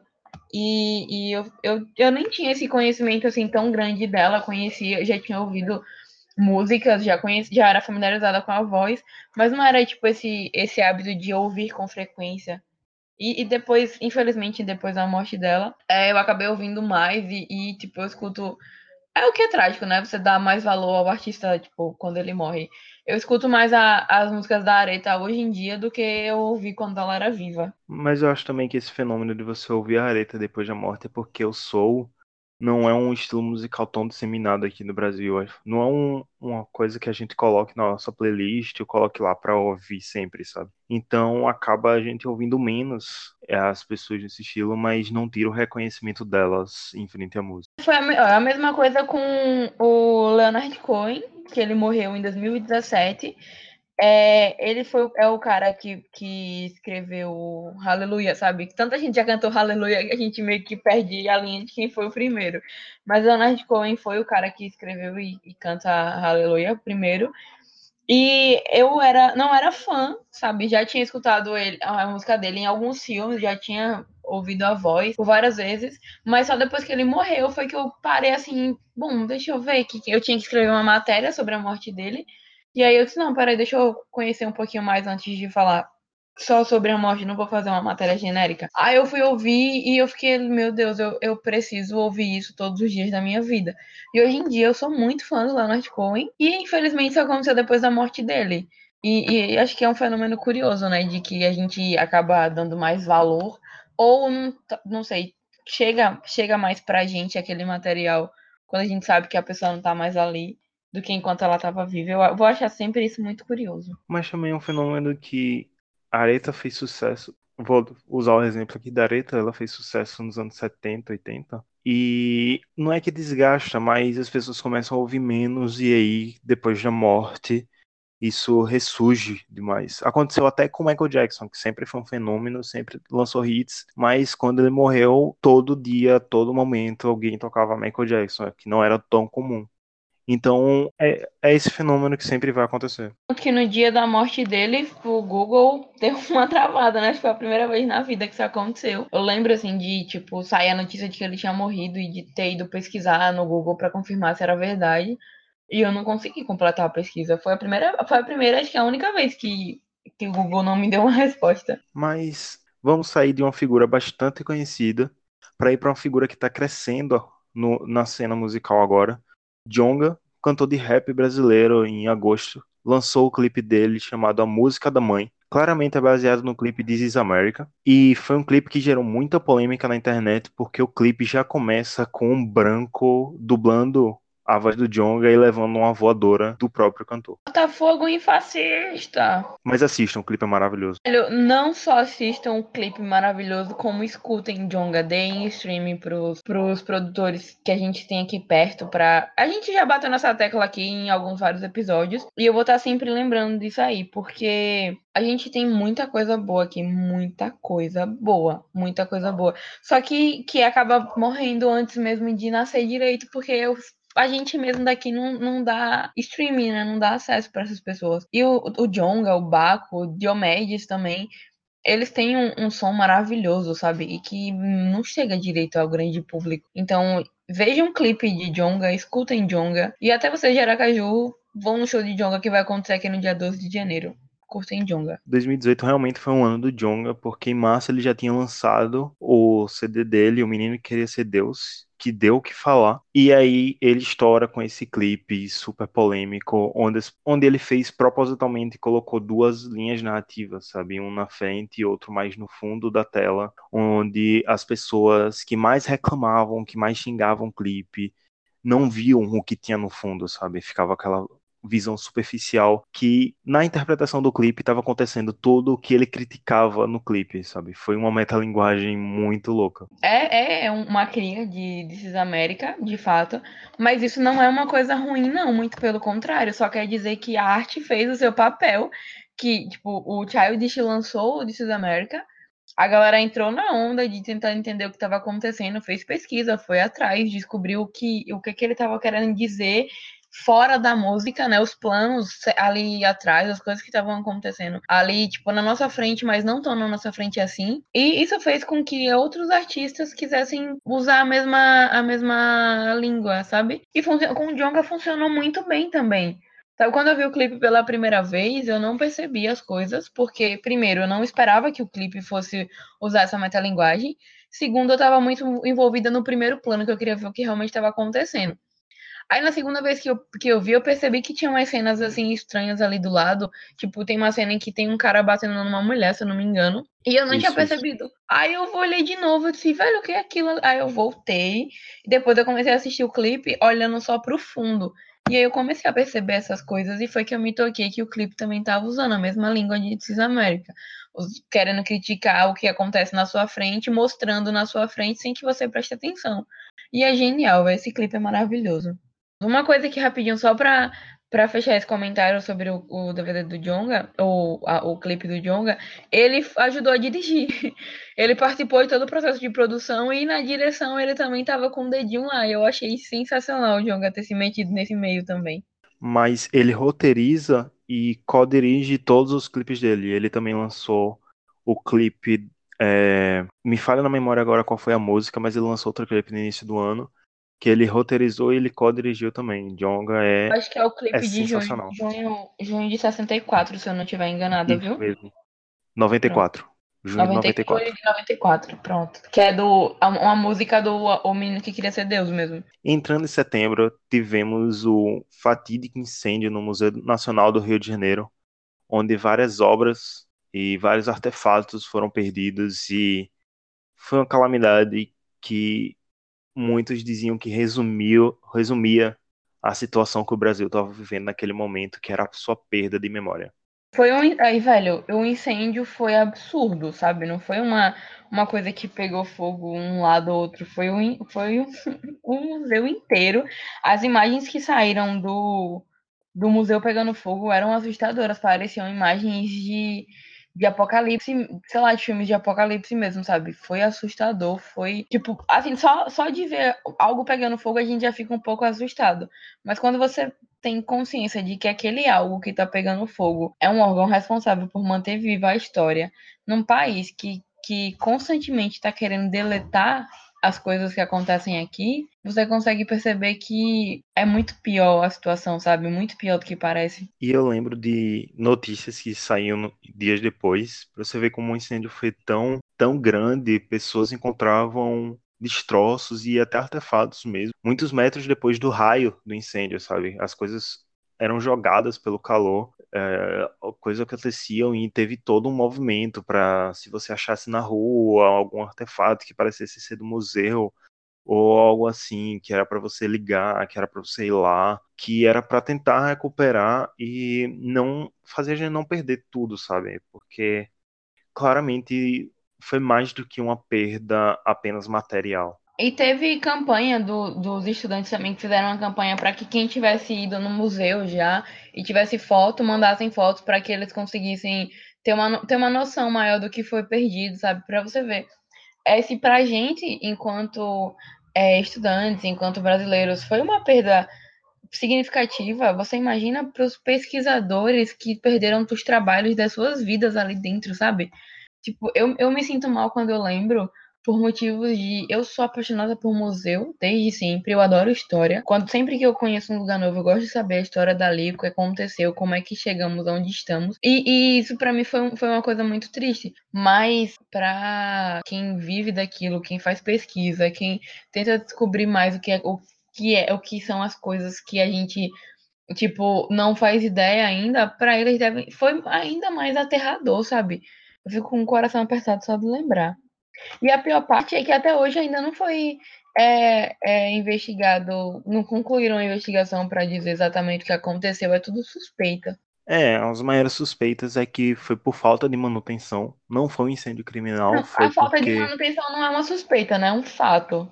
É, então, é, foi por negligência mesmo, e aí aconteceu acidentes é, coisas que vão acontecendo com a falta de manutenção mesmo. Se você não mantém um lugar é, arrumado, ele corre o risco de ter acidentes, sabe? Incêndio, desmoronamento.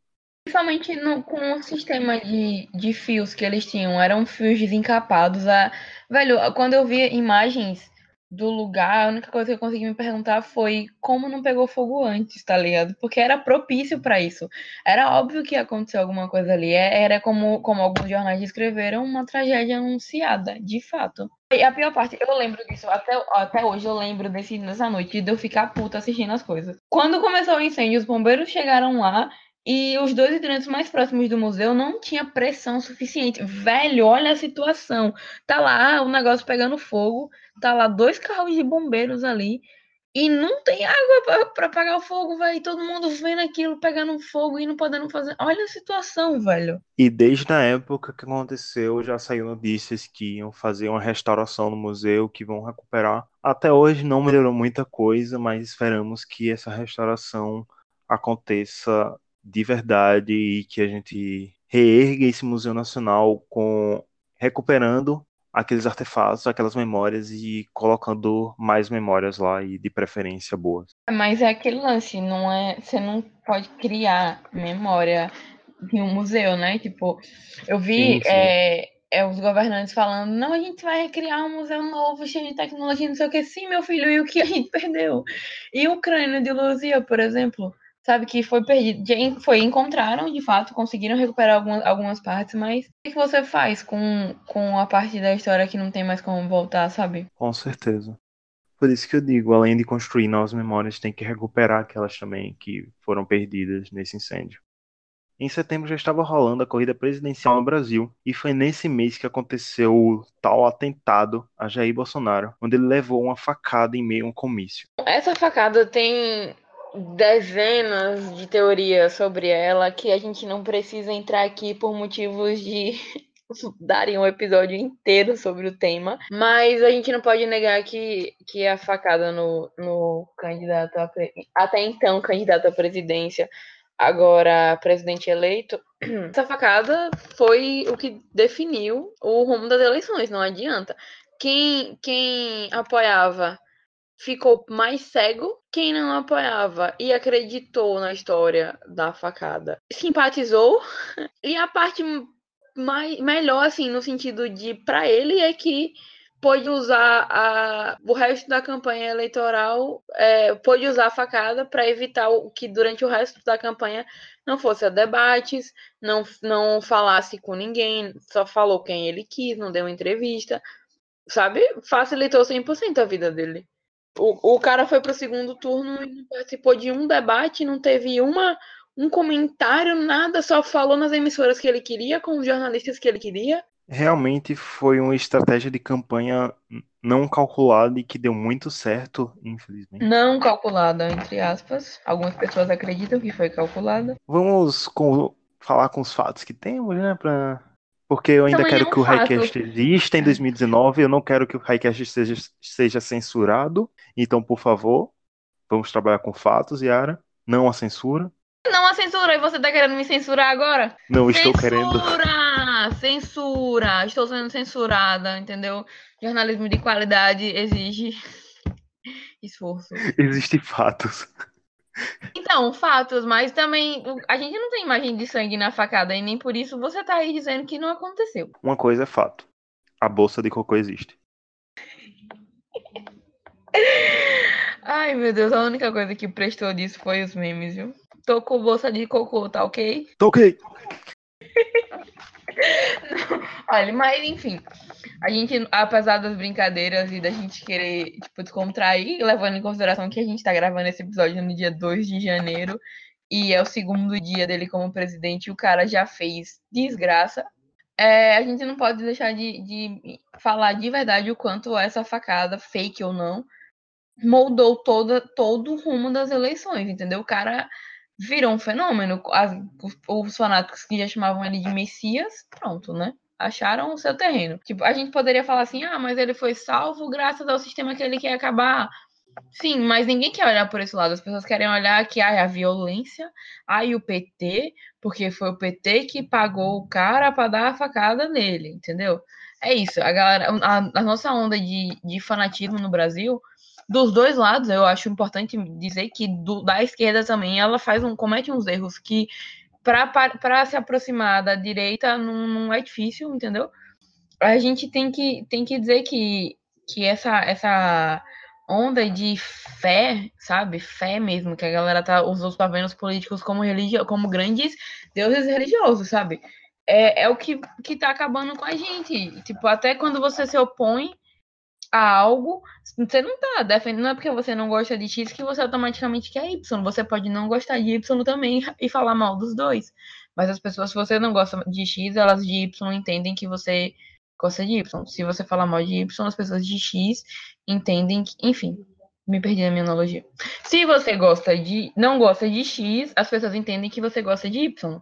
Se você não gosta de Y, as pessoas entendem que você gosta de X. Não tem um meio termo, não tem um, um ponto crítico aí, sabe? E isso é assustador. E, e essa, essa facada, ela foi um grande divisor de águas para isso, sabe? Tipo, a popularidade dele aumentou e a partir do momento em que ele não abriu mais a boca, nem foi contestado, ele perdeu a popularidade, ou aumentou a popularidade, porque ele foi, acho que um ou foram dois debates, acho que foi um só.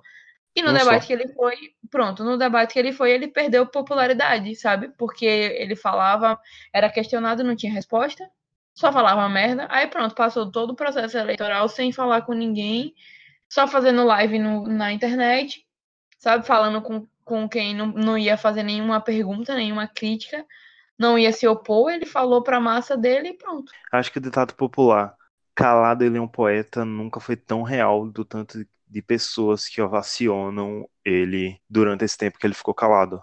E como Yara já adiantou, a gente já entrou em outubro, nas eleições de 2018, que destruiu famílias, destruiu amizades, porque ou você era Bolsonaro ou você era PT, e você não podia aceitar uma opinião diferente do outro sem estar próximo a ele, sendo que um dos dois lados defendia a família enquanto queria destruí-la. Foi uma dualidade muito grande. É, você não pode, assim, só falar que Ok, eu, eu falei agora que ou você tava de um lado ou você tava do outro. E isso foi um problema absurdo, sabe? No primeiro turno.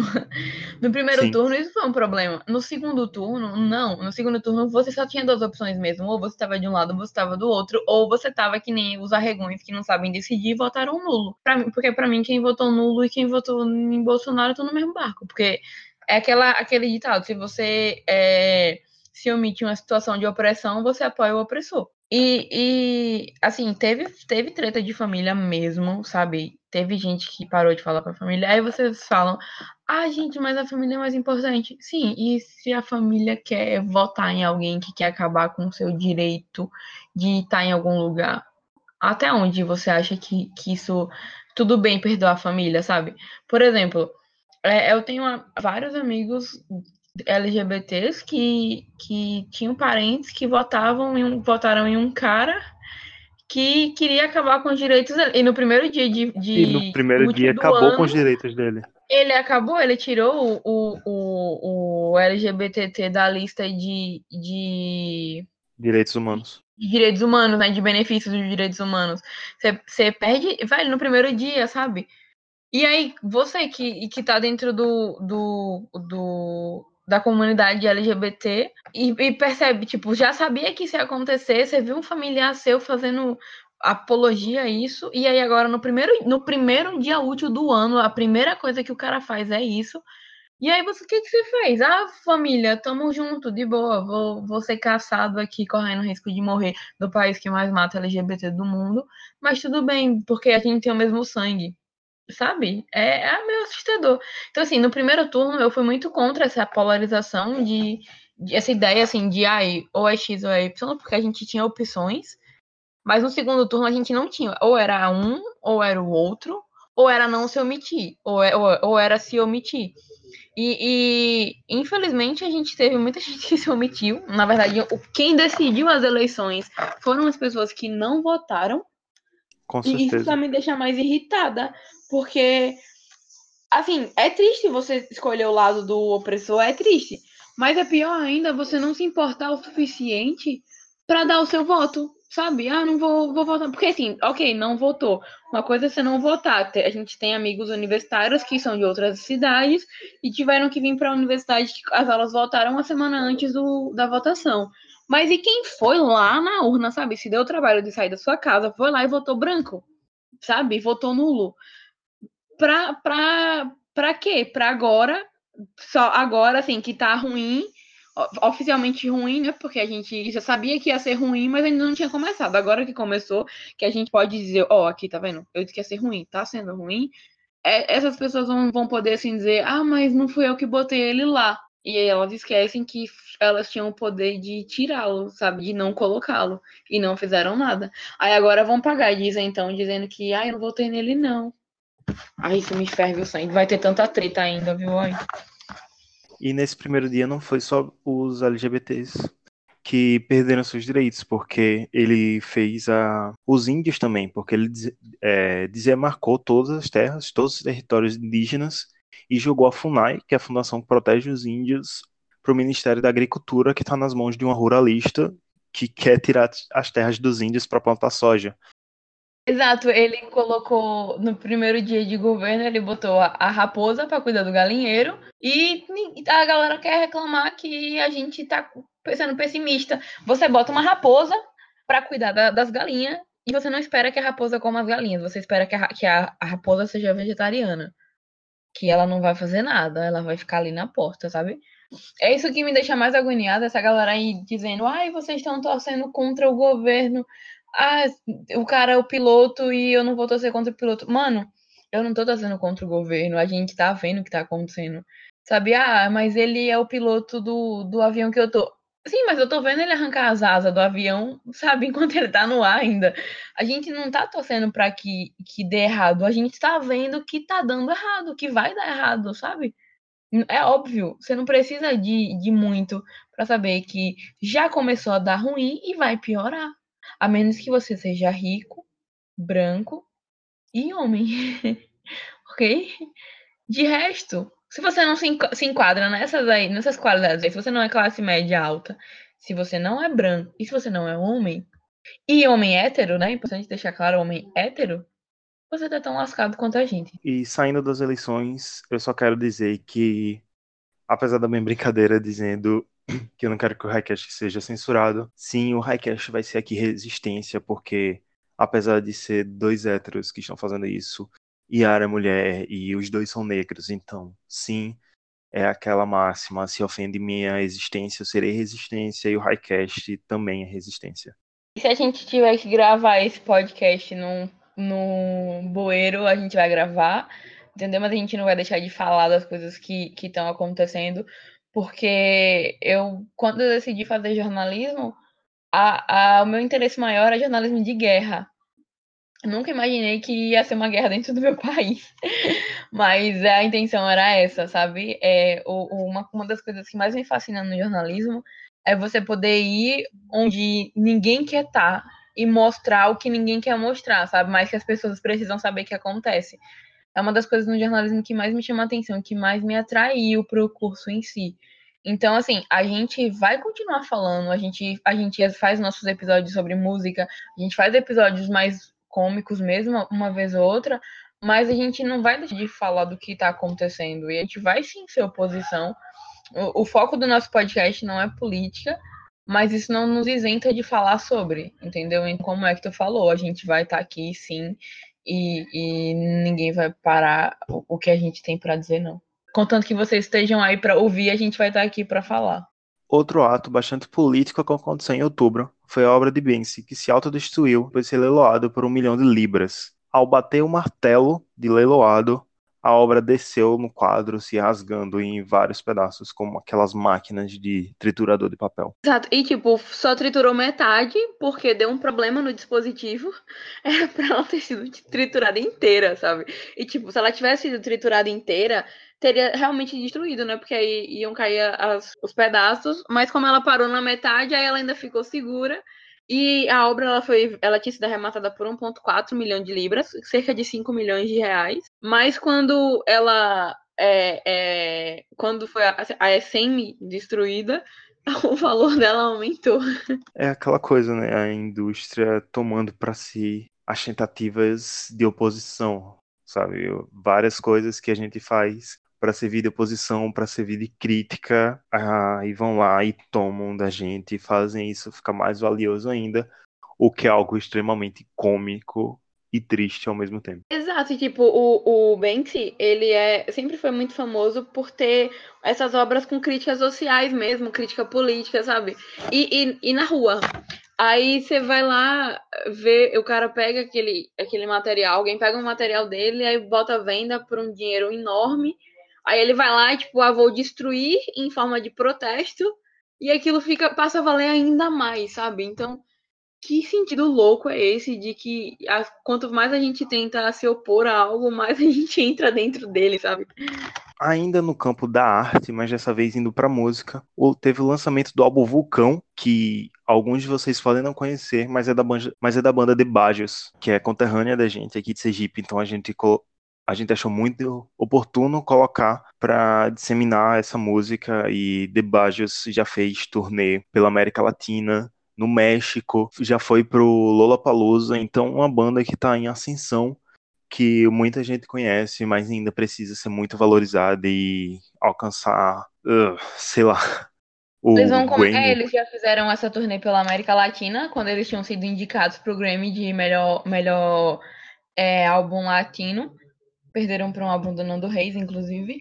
É, e agora, com o lançamento de Vulcão, eles vão fazer uma turnê na Europa.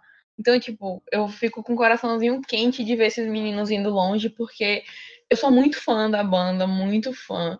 É, inclusive, foi o Axel que me apresentou a, a Bajos. Hoje em de dia nada. Um é, de nada mesmo. Hoje em dia eu não perco um show deles.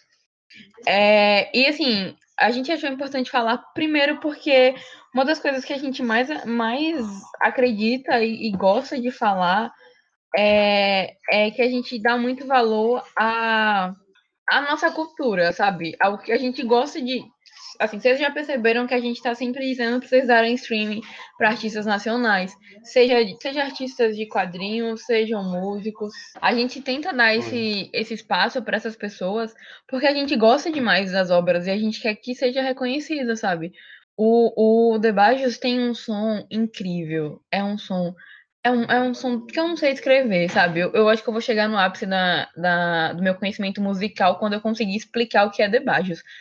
O som deles é incrível e, e todos os CDs que saíram até agora eu gosto muito. Tive a chance de assistir ao vivo várias vezes, sabe? Que sempre que tem show aqui eu me meto e eu vou, não adianta. Ah, não faz um mês teve o lançamento do disco Vulcão aqui em Aracaju. É, e eu pude ver isso, inclusive, é, obrigado do fundo do meu coração ao amiguinho Igor que me levou para assistir esse show de graça. Obrigada, Igor, você é foda. Eu pude ver o show de perto, sabe? E é sempre uma energia maravilhosa. O The Bajos tem, tem músicas incríveis.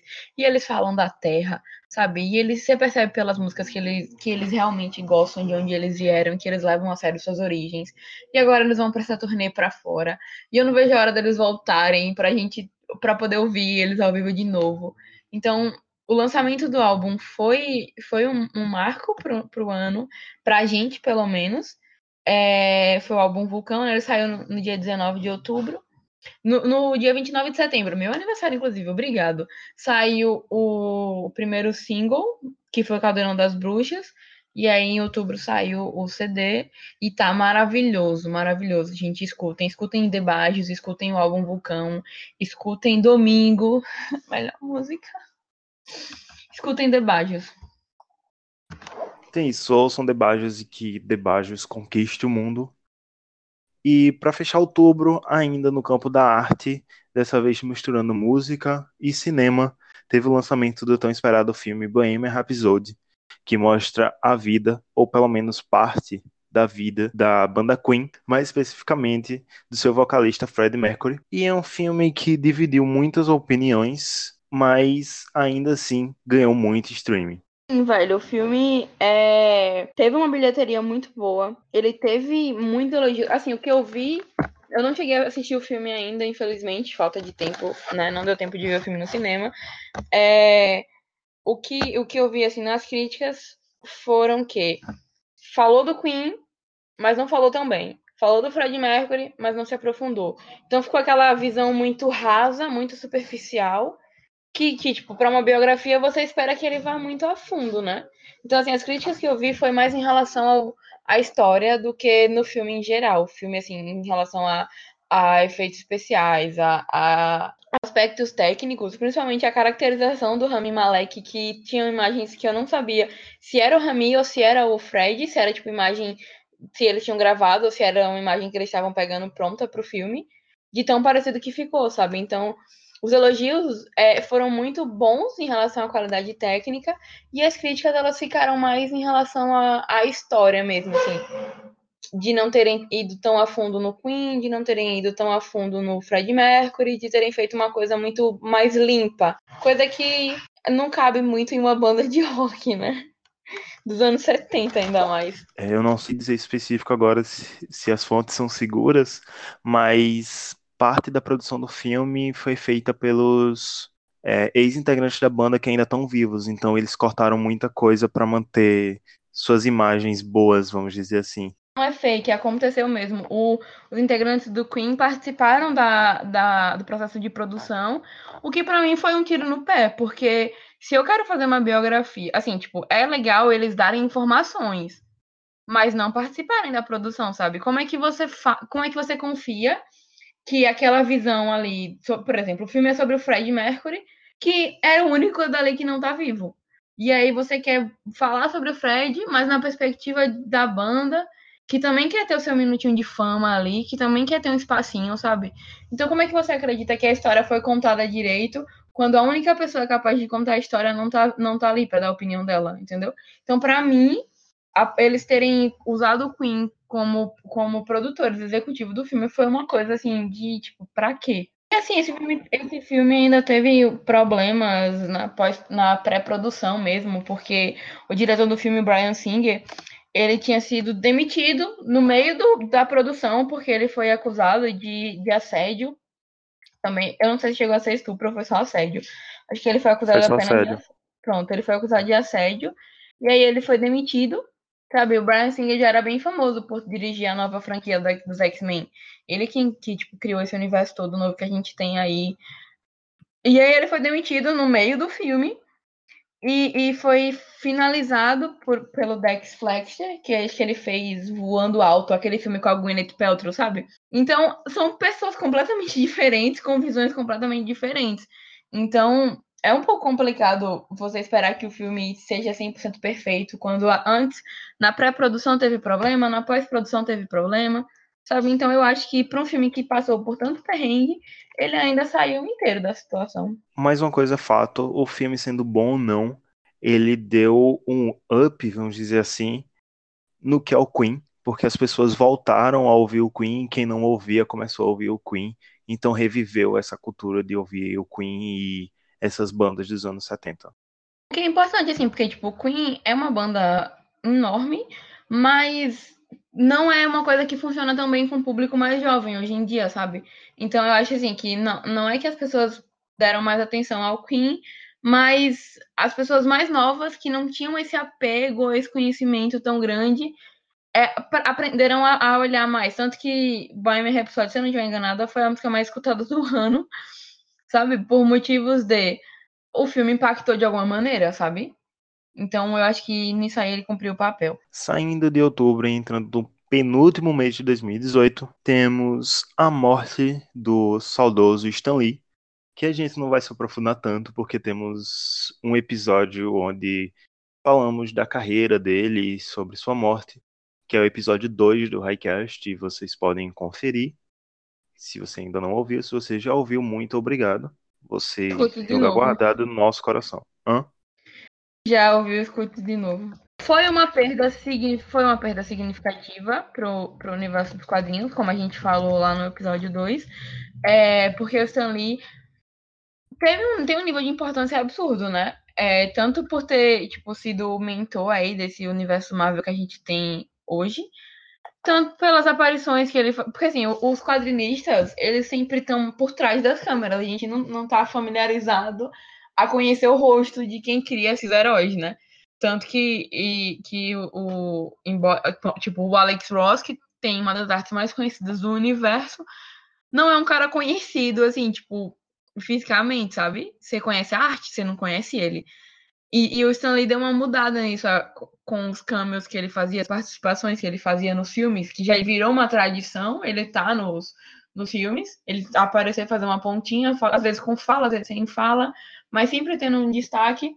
E isso tipo deu aquele im- impulsionada maior para que as pessoas conhecessem e soubessem quem ele era, quem era ele, né? Então assim foi uma perda grande para o universo do, do, dos quadrinhos e, e do, do cinema, assim, para a cultura pop em geral, porque foi um- uma pessoa extremamente importante. E o dia da morte de Stan Lee coincidiu com um dia muito especial para nós, que foi o lançamento do Highcast. Então, só para deixar registrado aí que esse lançamento que afetou o mundo também aconteceu em novembro. Olha, afetou o mundo mesmo, ok? Pois nós temos um ego aqui muito, muito, muito grande. E outro lançamento que aconteceu em novembro, um pouquinho mais famoso que o Highcast, foi o álbum Bluesman, de Baco do Blues. Que em dois anos o cara conseguiu emplacar dois álbuns maravilhosos e fazer a internet pirar. Baco é perfeito, sem defeitos. O único defeito de Baco é que ele ainda não veio para Aracaju. Eu espero que venha. Baco, vem para Aracaju. Baco, se você estiver ouvindo esse podcast, venha para Aracaju. E se você quer Baco em Aracaju, soba a hashtag aí Baco, no Araca... Baco em Aracaju. E esse CD é maravilhoso. Velho, o Bluesman, ele é inteiramente incrível, sabe? Tipo, tanto que foi, assim, não, não foi à toa, ele foi eleito o melhor álbum do ano pela Rolling Stones. E, tipo, o melhor álbum do ano que saiu em novembro. A gente teve um mês ouvindo o álbum e ele foi suficiente pra ser eleito o álbum do ano. E uma das melhores coisas do álbum é que antes de lançar o álbum, o Baco no seu Instagram postava a capa de cada música e ele explicava o processo de que ele teve para compor, sabe? O que ele estava pensando e destrinchando um pouco a letra. E foi um álbum totalmente con- conceitual que desde a primeira música até a última é, as letras se interligam e tem todo um pensamento que é o pensamento em que ele começa, que é o pensamento do blues, que tudo que foi negro e um dia foi esculachado, foi deixado de fora e hoje virou branco e é elitizado e é ovacionado é blues, porque o blues começou com os negros e hoje é da alta cultura, o jazz começou com os negros e hoje é da alta cultura, e o rap está se transformando na, muita, na mesma coisa. Então o Baco tem muito essa pegada de enfatizar a cultura negra, e é também nesse álbum que o Baco praticamente se declara para Beyoncé, sabe? Mostra todo o seu valor para a cantora, até alto se denominando de Jay-Z do Nordeste. Não, então, mas tipo, como o Baco falou, ele não fala assim no sentido de, tipo, ah, assim, literalmente a Beyoncé, sabe? De tipo, querer. Não, é, é um lance de. Eu lembro dele ter explicado que, que, tipo, não é exatamente um erotismo, sabe? É um lance de, de metas, sabe? De, tipo, sim, sim, sim. Eu, eu, eu sou apaixonada por esse álbum.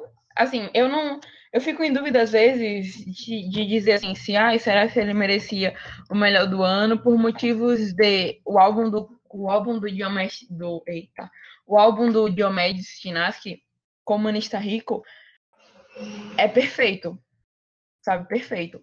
Um álbum maravilhoso que eu gostei muito e que merecia muito reconhecimento também. Ele não teve tanto reconhecimento como teve o Bluesman. Mas é, uma, é tipo, mas o Bluesman ele merece ser exaltado porque o Baco é incrível, sabe? O, o álbum é incrível. Eu fico muito feliz de, de poder ter acompanhado esse lançamento e eu espero que ele siga assim crescendo. Porque, tipo, ter sido eleito o melhor álbum nacional pela Rolling Stones já foi um puta destaque, né? Então, que as coisas continuem aumentando. E é como eu falei lá em This is America e falo aqui de novo, esse foi o ano da ascensão da cultura negra, da música negra, e que em 2019 isso duplique, triplique, negros no poder e como de Djonga, fogo nos racistas. Voltando para a parte geopolítica do mundo, ainda em novembro, eh, desde 2016, o Reino Unido vinha namorando sua saída da União Europeia e finalmente em 2018 isso aconteceu. E em novembro eles assinaram o Brexit, que é o nome que marcaram como a saída do Reino Unido da União Europeia. Eu achei que o Brexit era alguma coisa, mas é o, o nome Brexit é exatamente saída. Sim. Britain Exit, caralho. E a União Europeia, ela tinha sido criada já com o objetivo de manter a paz entre os países do continente europeu mesmo. E com essa saída agora, as consequências são bem difíceis de prever mesmo, porque é uma coisa que nunca teve, sabe? É um processo realmente inédito. E o, os processos políticos que a gente pode observar, por, por enquanto, é que ó, foi criado no Reino Unido o Ministério da Saída da União Europeia, que emprega pelo menos 300 pessoas para tratar exclusivamente desse assunto. Tem um ponto positivo aí até agora, pelo menos, né? Gerou emprego. E o, o David Cameron ele renunciou ao cargo de primeiro-ministro e com essas discussões que, que tiveram durante o processo, ele foi substituído por Theresa May, que ela se assegurou que não vai voltar atrás com, com o Brexit. Então, a gente não pode esperar que eles acabem com isso, não. Vai, vai acontecer mesmo. E as consequências para a União Europeia do, do Brexit mesmo é que, tipo, a União Europeia ela perde a contribuição monetária do Reino Unido. E, e não é uma coisa pequena, tá ligado? É, vai ter que renegociar todos os tratados comerciais com o Reino Unido também, porque agora que ele não faz mais parte, né? É, um, é uma coisa nova, vai ter que começar tudo de novo. E, e May tá, tá ali afiadíssima. E, e tem um medo ali dentro da União Europeia de que outros países sigam o, o caminho do Reino Unido e façam a mesma coisa. Sim, se antes a tendência era todos os países ali ao redor quererem entrar na União Europeia, com todas essas mudanças dos tratados geopolíticos e das bolsas de valores e tudo mais, é, a tendência está se invertendo e a tendência é que no futuro os países queiram sair da União Europeia, porque como para o Reino Unido não é mais viável estar tá naquele grupo, daqui a pouco também não vai ser mais para França, para Alemanha e principalmente para os países menores. É, é, é, uma coisa muito nova, né? Como a gente falou que é, foi uma coisa que nunca aconteceu, é inédito.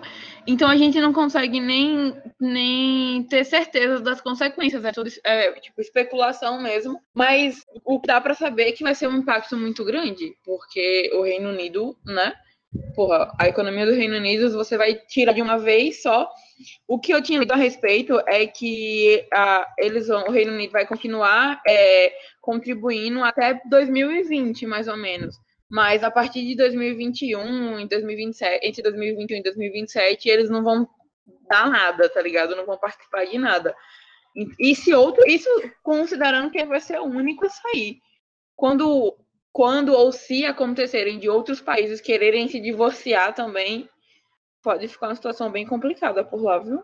Isso, vai ser uma retirada gradual para não sofrer esse baque de vez, mas em algum momento não vai restar nada do Reino Unido ali dentro do grupo e é quando as verdadeiras consequências vão aparecer. E outra retirada, outra saída que também deu o que falar em novembro, quase na virada para dezembro de 2018, foi a retirada do programa Mais Médicos do Brasil, onde os médicos cubanos saíram do Brasil e voltaram para Cuba e o governo brasileiro abriu os mais médicos exclusivamente para os médicos formados em território brasileiro. E, e essa foi uma das, das piores coisas que aconteceram, assim, tipo, nesse, na transição de governo, porque, embora, tem, assim, quando saiu essa notícia, a, a massa lá estava comemorando porque, ai, médicos patriotas e não sei o quê, e aí, quando abriram as vagas, o número de inscrições não foi suficiente. E quando abriram o, o, as inscrições tiveram a quantidade ok, não foi suficiente, mas teve uma, uma procura de médicos brasileiros para substituir os cubanos, mas quando chegou na hora de, de comparecer, não aconteceu desse jeito, entendeu? Então, a quantidade de gente no Brasil atualmente sem médico nenhum, sabe? E sem nenhuma previsão de, de retorno, Porra, é assustador, velho. É assustador. Porque os médicos cubanos, eles iam em, em comunidades que, que os médicos brasileiros não querem ir. E a gente está falando aqui de comunidades ribeirinhas, a gente está falando de locais com, com dificuldade de acesso, locais sem internet, sabe? Não é um local luxuoso.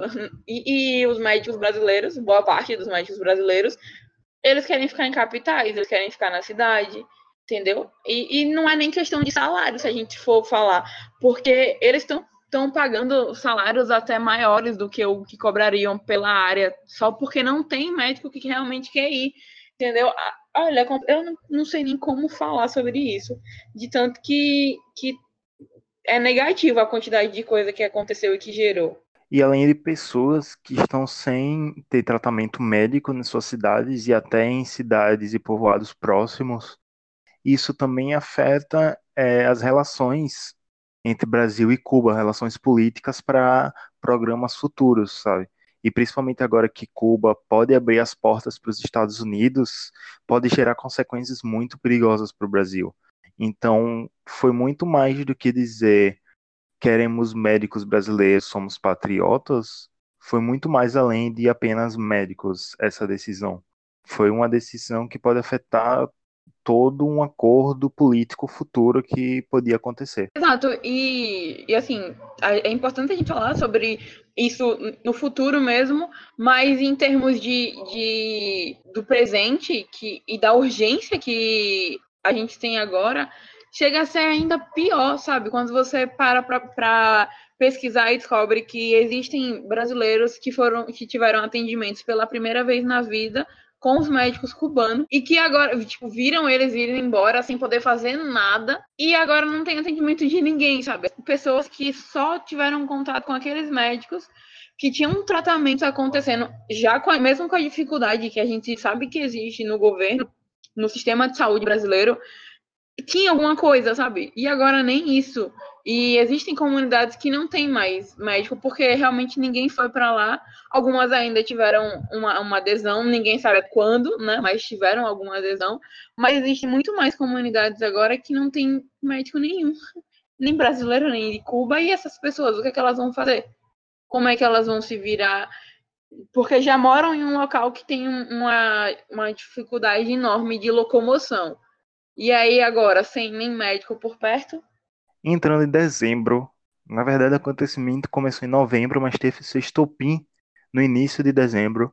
Foi as manifestações políticas na França, onde as pessoas foram para as ruas, queimaram ônibus, carros, depredaram prédios. Foi uma manifestação fran genuinamente francesa e os manifestantes ficaram conhecidos como os coletes amarelos e foi algo também que repercutiu muito mundialmente e que pode afetar muito as relações geopolíticas mundiais. Esses protestos na, na França, eles começaram é, no movimento contra um imposto sobre os combustíveis, é, com os participantes usando o colete amarelo do kit de emergência para motorista, e aí eles ficaram conhecidos como o, o, os coletes amarelos.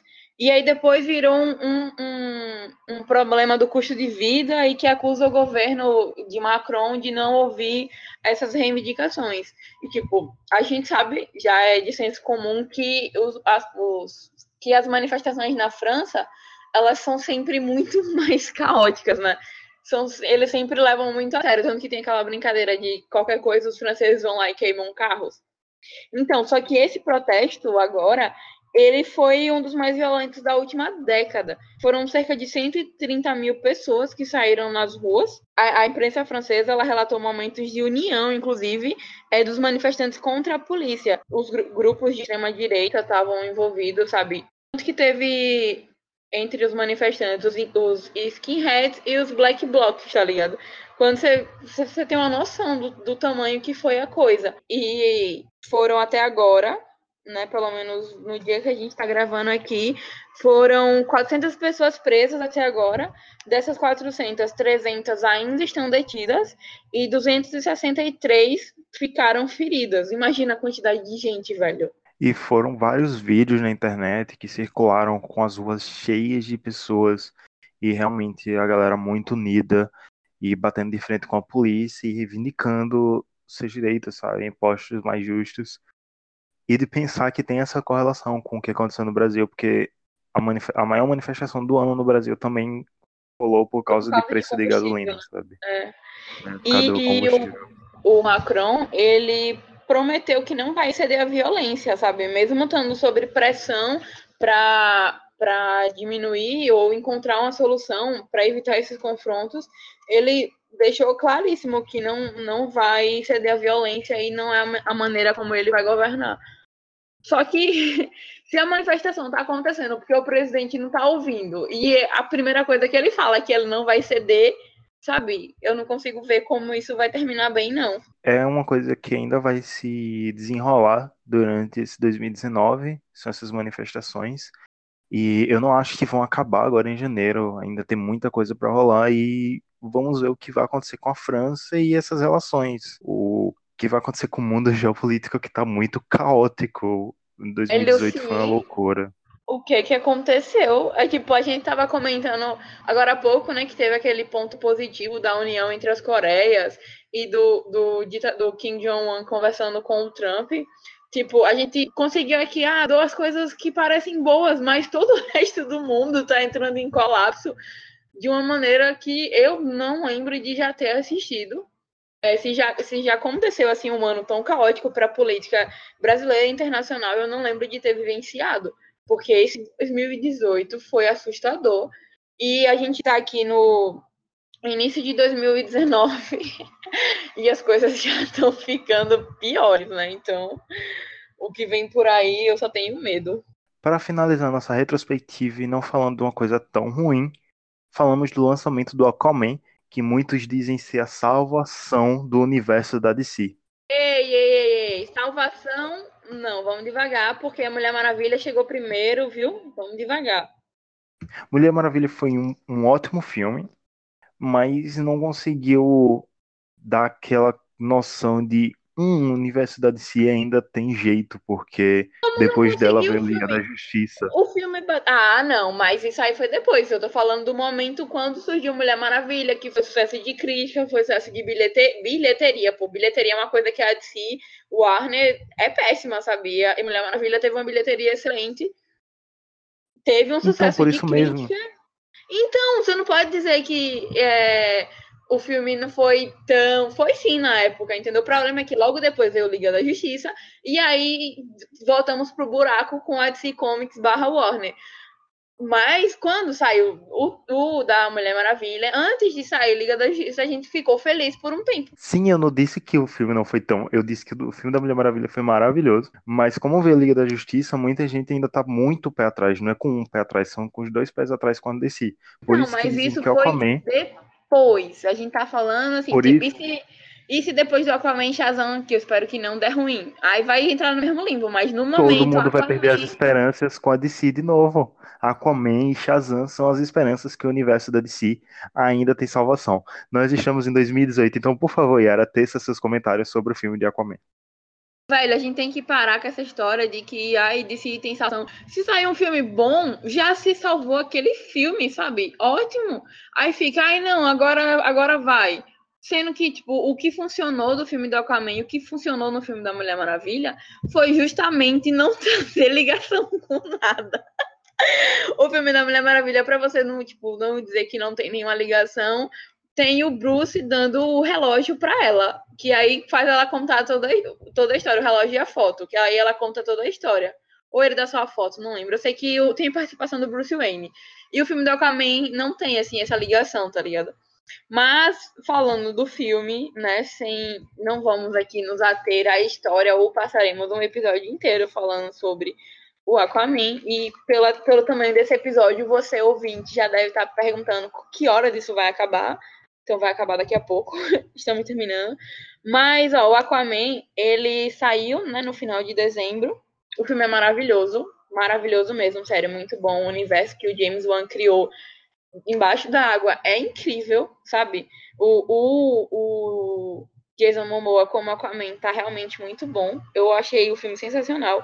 O vilão, que é uma coisa que os super-heróis tendem a. Os filmes de super-heróis tendem a falhar muito em, em criar vilões. É muito bom, os dois, né? Porque tem o vilão de verdade, que é o Arraia Negra, que tá perfeito. E a gente tem o, o irmão do Aquaman, que ele é meio que um vilão também, o, o Orm. E ele tá incrível, interpretado pelo Patrick Wilson. Tá sensacional, sensacional mesmo. E o filme, ele superou a bilheteria da Mulher Maravilha, inclusive. E menos tempo, tipo, o filme tá em cartaz tem três semanas. E ele já bateu meio bilhão. Que assim, pra quem tá acostumado com os filmes da Marvel, já não é muita coisa, né? Meio bilhão. Mas pros filmes da DC, que não costumam ter uma bilheteria tão alta, é, é uma coisa maravilhosa. Então, pessoal, terminamos nossa retrospectiva de 2018. Espero que vocês não tenham se cansado muito. Obrigado se vocês chegaram até aqui. Terminamos com uma coisa não tão ruim, porque 2018 foi um ano de altos e baixos. E esperamos de verdade que seu 2019 seja maravilhoso. Que você continue ouvindo o Highcast e que você se torne nosso amigo, porque só vamos poder crescer com vocês e queremos fazer que 2019 seja o ano do Highcast. Exato, e, tipo, a gente tem essa, essa certeza, tá? Sem, sem querer inflar ego, a gente tem essa certeza de que a gente começou muito bem, porque os nossos feedbacks, né, que vocês passam pra gente são, são incríveis, são os melhores, sabe? A gente, no, no último mês, a gente deu uma alavancada muito grande no, no, na quantidade de ouvintes que a gente tem. Muito obrigada, uhul, vocês são maravilhosos. Mas é isso, em 2019, como a gente falou, a gente vai continuar produzindo, a gente vai continuar trazendo aqui é, mais informações mesmo, sabe?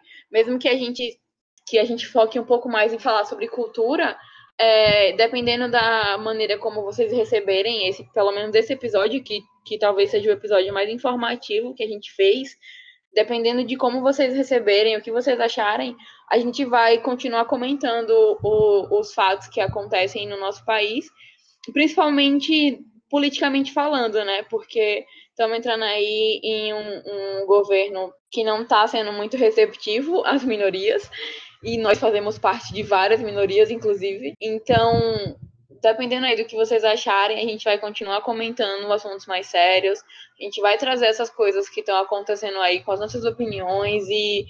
E é isso. Continuem ouvindo a gente, continuem passando feedback de vocês. E que 2019 seja um ano maravilhoso, porque, pelo amor de Deus, merecemos um, um descanso de tanta coisa pesada que aconteceu em 2018, né? E para os demais que não estiverem tão esperançosos com 2019, sintam-se unidos e prontos para a luta, pois estamos aqui preparados também. Em dezembro vocês estavam acostumados com episódios semanais, mas o Highcast volta a ser quinzenal, pelo menos por enquanto. Isso vai depender de vocês. Agradecemos demais todos vocês que ouviram até aqui. Agradecemos mais ainda se você compartilhar com todo mundo. E até a próxima. Feliz 2019. Esse foi o Highcast. Até o próximo episódio. Que é isso? Ah, é você que sabe assoviar. Eu achei que era porque o, o toquezinho do celular é, é igual ao assovio e eu botei ele no mudo agora. Caralho, que fudido. Porra, é que eu odeio você. Pronto, ach- achei o. Vá.